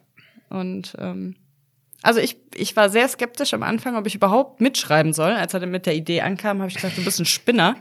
Ähm, aber im Nachhinein bin ich wirklich froh. Es ist, äh, ich bin zufrieden mit, mit dem Ergebnis. Das, Also will bei mir, das will bei mir schon was heißen, ähm, weil ich mein größter Kritiker bin. Und äh, nee, ich finde, es ist wirklich sehr, sehr gut geworden. Also viel Spaß beim Lesen. Hatte ich auch. Raphael, wie lange liegt jetzt bei dir die Herzmuskelentzündung zurück und warst du in letzter Zeit mal wieder beim Arzt? Oh, das ist eine War, sehr das, gute war, Frage. war das jetzt die, war, Ja. ist das Erik? ja. Ja. Was heißt, ist das Erik? ist das zu frech, zu persönlich? Nee, nee, nee, Nein. nein, gar nicht. Nein, das ist so sachlich. Äh, die, die war äh, 2002 im Frühjahr und äh, 2002 für die Statistiker im Herbst. Bin ich dann den ersten Marathon gelaufen, aber auch nur aus Solidarität zu meinem besten Freund. Ich war da gar nicht vorbereitet. Hat auch fünf Stunden gedauert, aber ich kam an. Es war ärztlich alles freigegeben. Ich war noch nicht gut trainiert. 2002, dann äh, natürlich, äh, ich, ich bin überhaupt kein Hypochonder und gar nichts, aber wenn es darum geht, dass irgendwas nicht fun funktioniert in dem Bereich der Leistungsfähigkeit bei mir, bin ich ganz schnell beim, beim Thema Herz. Nicht panisch oder so, aber da, gehe ich, und letztens bin ich irgendwie einen Siebengebirgs-Halbmarathon gelaufen, bin ich vorangekommen. Da dachte ja, was mit der Pumpe ist, bin zum Arzt, dann hat er dann mich abgehorcht, hat gesagt, nee, du hast eine Lungenentzündung. Ja, ich wusste es aber nicht. Ich hatte, ey, ich dachte mal, Lungenentzündung, die kenne ich aus dem Fernsehen oder von meiner Mutter und das hat dann immer sehr viel mit bösem Husten zu tun. Äh, nee, Pumpe, ey, ich, ich, du musst, wenn du auf diese Rennen gehst, musst du vorher mit Versicherung und mit Ärzten musst du alles Mögliche abgeben. Die Ärzte müssen unterschreiben, dass du alles kannst, alles hast, dass die sagen, bestätigen, du darfst das und so, weil natürlich keiner Bock hat, Menschen dort äh, bei den Rennen zu verlieren, weil es schlechte Presse gibt oder mit Helikoptern auszufliegen, im Ausland zu behandeln und keiner weiß genau, wer das nachher bezahlt und der Veranstalter zahlt erstmal den Helikopter, weil da ist halt erstmal Not. Also deswegen, und da schreibe ich immer rein, ich hab nix. Und dann sagen die alle, gib es nicht. Und dann sage ich, dann fangen wir jetzt wieder von vorne an. Ich hab nix. Ich hab, dann sage ich immer, ich hab Heuschnupfen, damit irgendwas, irgendwas wenigstens drin steht. Ja. Nee, ich bin 58 Jahre und gesund. Sehr, sehr schön. Ich würde gern zum Abschluss zu einer Rubrik kommen. Ihr kennt sie vielleicht, ihr habt ja schon ein, zwei Folgen gehört. Die offenen Fragen. Die, die fiesen Halbsätze. ähm, könnt ihr so knapp oder ausführlich darauf antworten, wie ihr möchtet. Also Könnt wenn euch- Tanja sagt, die offenen Halbsätze, finde ich es viel schöner als die, nee, die offenen Fragen. Du sagst fiese Halbsätze. Habe ich jetzt äh, mal so formuliert, aber wenn du Tanjas Formulierung schöner findest, können wir gerne die verwenden. Ein Rennen betrachte ich im Nachhinein als erfolgreich, wenn Ähm, wenn ich lächelnd ins Ziel komme, und zwar nicht aufgrund des Ergebnisses, sondern aufgrund der Erfahrungen, die ich gemacht habe. Ähm, natürlich ist mir das Ergebnis wichtig. Es wäre jetzt äh, gelogen, wenn ich sagen würde, es wäre mir äh, egal, als Letzte ins Ziel zu kommen. Aber ich bin glücklich und zufrieden, wenn ich ähm, ja alles, was ich konnte, gegeben habe und dann komme ich schlussendlich auch zu, zu einem ganz guten Ergebnis. Aber das drumherum ist viel wichtiger. Die Menschen, äh, die Landschaften zu sehen, das ist einfach so beeindruckend und wunderschön und ja, dann bin ich glücklich. sieht es bei dir ähnlich aus oder anders?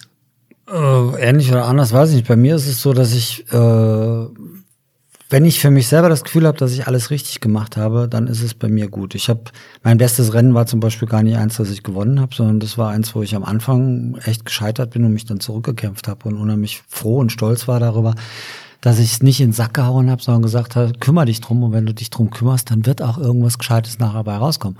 Das war dann Platz zwei, das ist immer noch gescheit, ich habe andere Rennen gewonnen, aber das war für mich das Wichtigste. Heute ist der Punkt, dass ich dann glücklich mit dem Rennen bin, wenn ich ins Genießen gekommen bin. Dass ich wirklich ins Genießen gekommen bin von dem Rennen, der Landschaft, der, der Ruhe und vor allem von mir selber. Früher, als ich da eingestiegen bin, war das alles noch sehr klassisch so leistungsorientiert aus dem Sport. Das heißt, ich habe versucht, da in die Top 3 zu rennen und habe dementsprechend trainiert. Trainieren tue ich immer noch viel, aber heute ist für mich, ich habe in Namibia mal ein Rennen gewonnen und saß dann mit der Medaille vorm Zelt und konnte damit nichts anfangen, weil ich das Rennen auch nicht richtig gut fand und äh, einiges schiefgelaufen war. Und da habe ich gesagt, so, was ist denn jetzt hier der Punkt? Und dann habe ich gesagt, ey, der Punkt ist, dass du es nicht genießt. Weil was willst du jetzt mehr als Platz eins? Das geht ja jetzt irgendwie nicht mehr. Aber du sitzt hier und bist nicht in der Lage, das zu genießen. Also habe ich am, am Rückweg in Namibia, am Airport in Windhoek, habe ich für mich beschlossen, dass die nächsten Jahre meine Aufgabe ist, das Genießen zu lernen.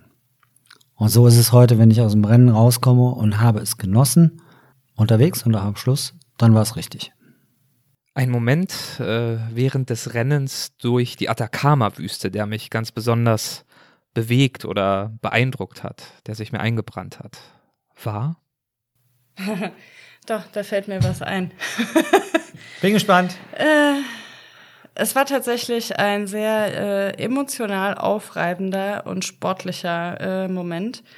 Tanja voll Ehrgeiz zerfressen. Das war die ähm, zweite oder dritte Etappe äh, über 47 Kilometer. Raphael und ich liefen zusammen. Ähm, der Tag war wunderbar. Es lief alles wirklich gut. Ähm, nachdem ich mich am Anfang wirklich einmal gelatzt habe und der Länge nach hingelegt habe und wir schon Angst hatten, ich hätte mich verletzt, ist aber Gott sei Dank nichts passiert. Danach lief es wirklich sehr gut. Äh, das war auch der Tag, wo wir durch Wasser liefen, durch einen Wasserfall und das war großartig. Und ähm, was wir jetzt, glaube ich, noch gar nicht erwähnt hatten, die ersten Frauen, ähm, die ersten fünf führenden Frauen waren alle in einem sehr knappen Zeitfenster beieinander. So, also ähm, mussten wir natürlich Gas geben und Raphael und ich liefen und liefen und bei Kilometer ich weiß nicht, 44, 45, sagte er dann so, jetzt können wir uns mal langsam entspannen und ein bisschen entspannter laufen. Und in dem Moment drehte ich mich um und sah dann eine von den Konkurrentinnen anpesen. Und ich dachte, das kann jetzt nicht sein. Und Raphael sagte, Schatz, bleib ganz ruhig, die kann uns nicht mehr kriegen. Pustekuchen. Schlussendlich ich bin gerannt wie eine Blöde, hatte einen Puls von 180 und bin 20 Meter vor ihr ins Ziel. Und das werde ich nie vergessen, denn ähm, wir sind uns danach, wir beiden Mädels, um, wirklich um den Hals gefallen und haben uns umarmt. Und wir haben uns vorher die Tage so ein bisschen kritisch beäugt. Aber da war es so, wir haben gegeneinander gekämpft. Irgendwie war es dann auch klar, was der Einzelne drauf hat. Wir hatten beide Respekt voneinander. Und ähm, ja, das war ein unglaublich beeindruckender, emotionaler Moment, obwohl er totaler, aus sportlicher Sicht totaler Schwachsinn war, weil den nächsten Tag mussten wir 80 Kilometer laufen. Ähm, Und die Zeiten werden ja addiert, das heißt, es genau. ist irrelevant, wer jetzt einen genau. Tagessieg genau. davon trägt. Richtig, ganz genau. Aber ich musste es unbedingt durchziehen. Das werde ich niemals vergessen, nein. Und zaubert dir immer noch ein breites ja, genau. Lächeln auf die Lippen. mir, mir auch, weil ich habe die gleiche Stelle, weil die sich da, als, als Tanja sich auf den Bart gelegt hatte, in den Felsen wirklich brutalst, habe ich ganz spontan aufgeschrien, weil ich dachte, so, das war's. Die hat jetzt irgendwas gebrochen oder das halbe Gesicht offen. Und ich schrei, ich mache so einen Schrei und die liegt, liegt noch unten und schreit mich dann an, schrei hier nicht so rum, sonst kriegen die anderen das noch mit. Ihre erste Reaktion, so geht das ab. Und die zweite schöne Sache, die ich hatte jetzt für mich, ich habe während Tanja geantwortet habe, natürlich ein bisschen Zeit gehabt zum Nachdenken, war tatsächlich der letzte Tag, weil am letzten Tag konnte ich nochmal richtig Gas geben, weil ich konnte meine Altersklasse dann doch noch gewinnen mit Nicola und Ash, die die ganze Zeit vor mir waren, wenn ich halt auf den letzten zwölf Kilometern nochmal Gas gebe.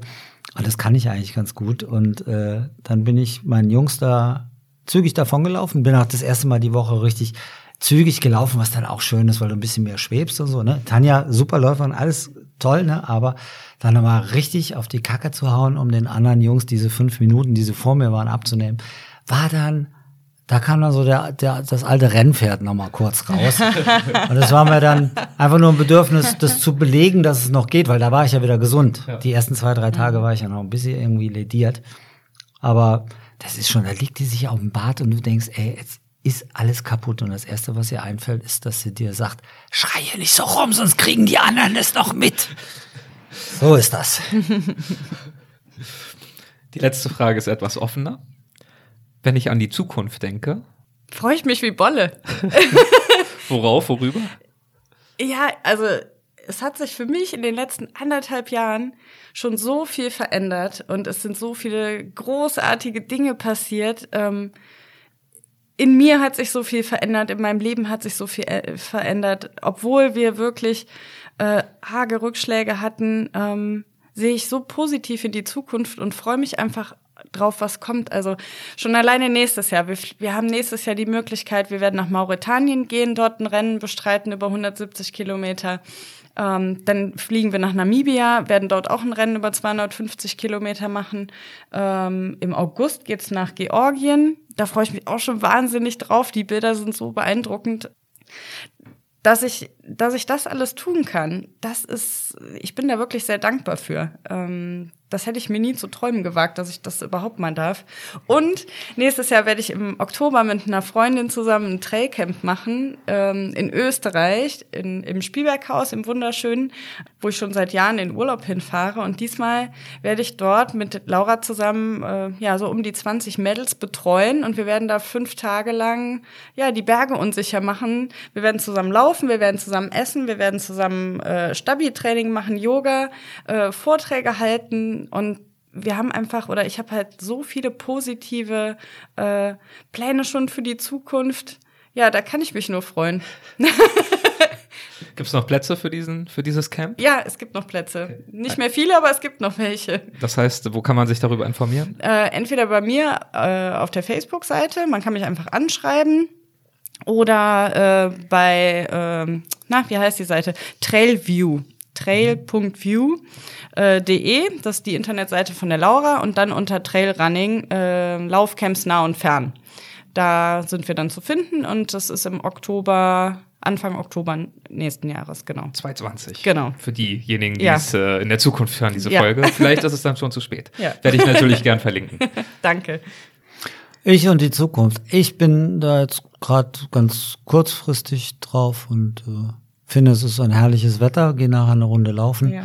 Und dann freue ich mich einfach, mich heute Abend an den, an den wunderbaren Arsch von meiner Frau zu legen und an den Rücken und mit ihrem, das ist mir gestern Abend eingefallen, dass ich das so mag, mit ihrem Atmen dann einzuschlafen.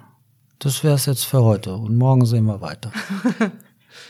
Sehr, sehr schönes Schlusswort, finde ich. Dabei belassen wir es, würde ich sagen. Ich danke euch herzlich für die Zeit. Es ist eine lange Folge geworden. Ja.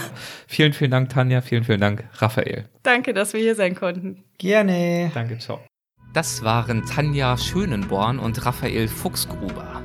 Ja, es ist eine etwas längere Folge geworden, ihr habt es gemerkt, für diejenigen von euch, die immer noch dran sind, die es bis hierher geschafft haben und die vielleicht noch mehr zum Thema Trailrunning hören wollen. Euch sei die Episode mit Peter Hinze empfohlen. Das ist Episode 94 gewesen und auch die äh, Weltwach Plus Episode zum Thema Trailrunning mit Moritz auf der Heide. Das war Weltwach Plus Episode 2. Und es wird auch bald eine weitere Weltwach Plus Episode geben, in diesem Fall wiederum mit Peter Hinze, der in der erwähnten Folge 94 uns von seinen Trailrunning Abenteuern im Himalaya erzählt hat. Er hat das gesamte Himalaya-Gebirge rennend durchquert. Ja, und jetzt war er wieder dort und hat neue Abenteuer miterlebt. Und davon erzählt er in Weltwach Plus. Das ist, wie ihr wisst, das Podcast-Format für die Mitglieder des Weltwach Supporters Club, die eben in den Genuss dieser Weltwach Plus-Folgen kommen und darüber hinaus auch in den Genuss der regulären Weltwach-Folgen werbefrei. Ich würde mich freuen, wenn ihr erwägt, mit dabei zu sein und uns auf diese Art und Weise zu unterstützen. Außerdem unterstützen könnt ihr uns zum Beispiel mit einer Bewertung und Rezension in der Apple Podcast App. Darüber würde ich mich ebenfalls sehr freuen, wenn euch diese Folge gefallen hat, wenn euch andere Folgen gefallen haben. Vielen Dank und bis zum nächsten Mal. Ciao.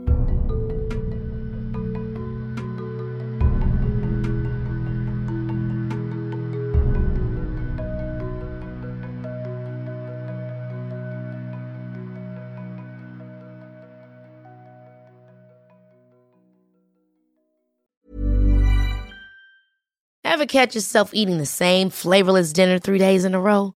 Dreaming of something better? Well, HelloFresh is your guilt-free dream come true, baby. It's me, Kiki Palmer.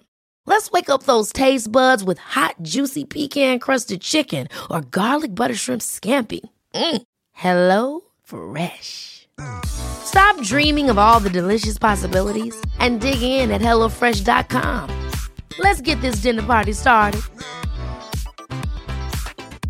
Even when we're on a budget, we still deserve nice things. Quince is a place to scoop up stunning high end goods for 50 to 80% less than similar brands. They have buttery soft cashmere sweaters starting at $50, luxurious Italian leather bags, and so much more. Plus, Quince only works with factories that use safe, ethical, and responsible manufacturing.